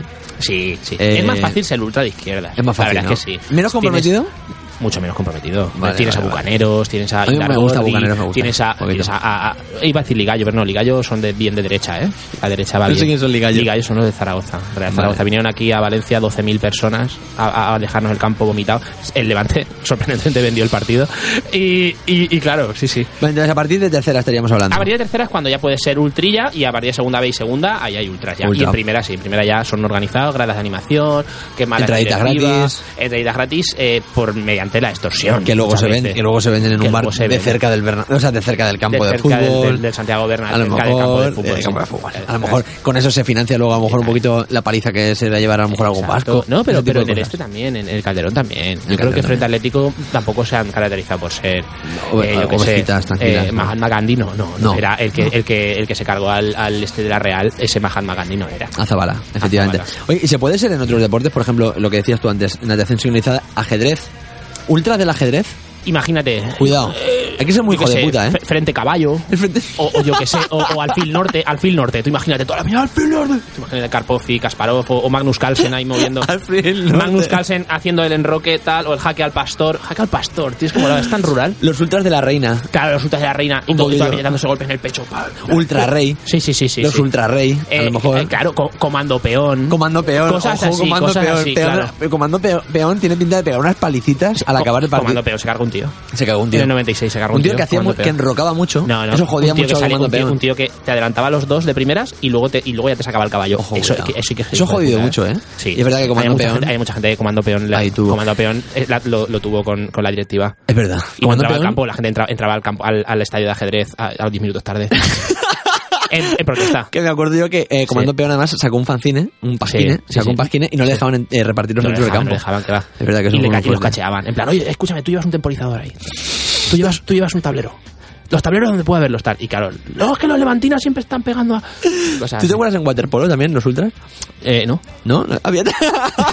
Me ha podido sinceridad. No, waterpolo es, ese deporte donde a veces, a veces eh, fallece un jugador en extrañas ah, circunstancias. Ah, sí, extrañas circunstancias es, cocaína. Es cocaína. Es cocaína. A lo mejor se le ha ido la mano, a lo mejor una noche se ha quedado entrenando sí. y de repente por la mañana aparece, aparece claro, flotando. Y el hermano mayor, ¿no? El hermano mayor también jugaba a waterpolo. El hermano mayor, eh, parece ser que en el vestuario antes de salir tomaba, tomaba eh, cosas. para, para salir pero, más pero fuerte pero no sabía, no sabía, pero no sabe qué es eso. Una espinaca, como podría no saber. No. Antes de empezar. Oye, y en el caso de ser ultras que estábamos comentando, por ejemplo, tema armas. ¿Vale? Navajas, eh, navajas. Y puños americanos. ¿Ah, sí? Sí. Yo, por ejemplo, navaja utilizaría feo, mucho... la gente no, pero puño, y puño americano también. La navaja, eh, muy importante. La llevarías en el bolsillo normal, en la pierna, que a mí me gusta mucho la de... La de en la, pierna, se lleva En la pierna se lleva cuando vas a por setas al monte. No, no, no, no y también... Lo, eh, también para, claro. Para cachearla. Claro, pues hombre, te sí, pero a si, tú llevas navaja, la gente te ve y sabe que llevas navaja. Pero si tú eres claro, un... Porque tú quieres que sepan que llevas navaja. Si tú eres uno de esos que lleva navaja, yo prefiero que cuando me, cachen, me lo pillen en la pierna y, tenga esa cosa como de guerrillero, como sí, de voy a matar. Joder, tal, este parece aquí. Eh, Experimentado. Eh, sí, sí, un poquito. Un poquito a lo mejor, Efectivamente, llevarlo a lo mejor en la, en la pierna. Por ejemplo, el puño americano a mí me viene gustando bastante. El puño americano es muy ergonómico. Tú metes los dedos y lo tienes ahí que se sabe que hace daño. O sea, es mejor que te pongas un guante, ¿no? eh, pues no lo sé, no, no he sido retrasado en la vida para llevar un, para llevar un puño americano. ¿Nunca has ¿no? roto un- una, un Por lo que sea, no, no, nunca, nunca. ¿Nunca has roto un pómulo con, con, con puñito de... No, Joder, si es un culo sí. Un culo con puñito Sí. de, de, de Eh, el, que rompió, el que rompió un bizcochito fue Paco Sanz. Paco Paco Sanz- Sanz le rompió el bizcochito a la novia, dijo. Paco Sanz tiene pinta de, también de, de ultra también. ¿Qué va? ¿No? No, Paco Sanz no tiene pinta de nada. No, de ultra A ver, el vídeo, en el vídeo en el que sale tumbado, en la Ah. camilla. Dentro de, dentro de lo que, a ver, en contexto, estafar está mal. Comando tumor. Pero, pero cuando hizo su. Comando quimioterapia. Comando melanoma, no, cuando hizo el, cuando hizo el, el vídeo en el que sale tumbado. Con la, sonda, con la sonda en la nariz y de una dice ¡Y me la meto por el culo!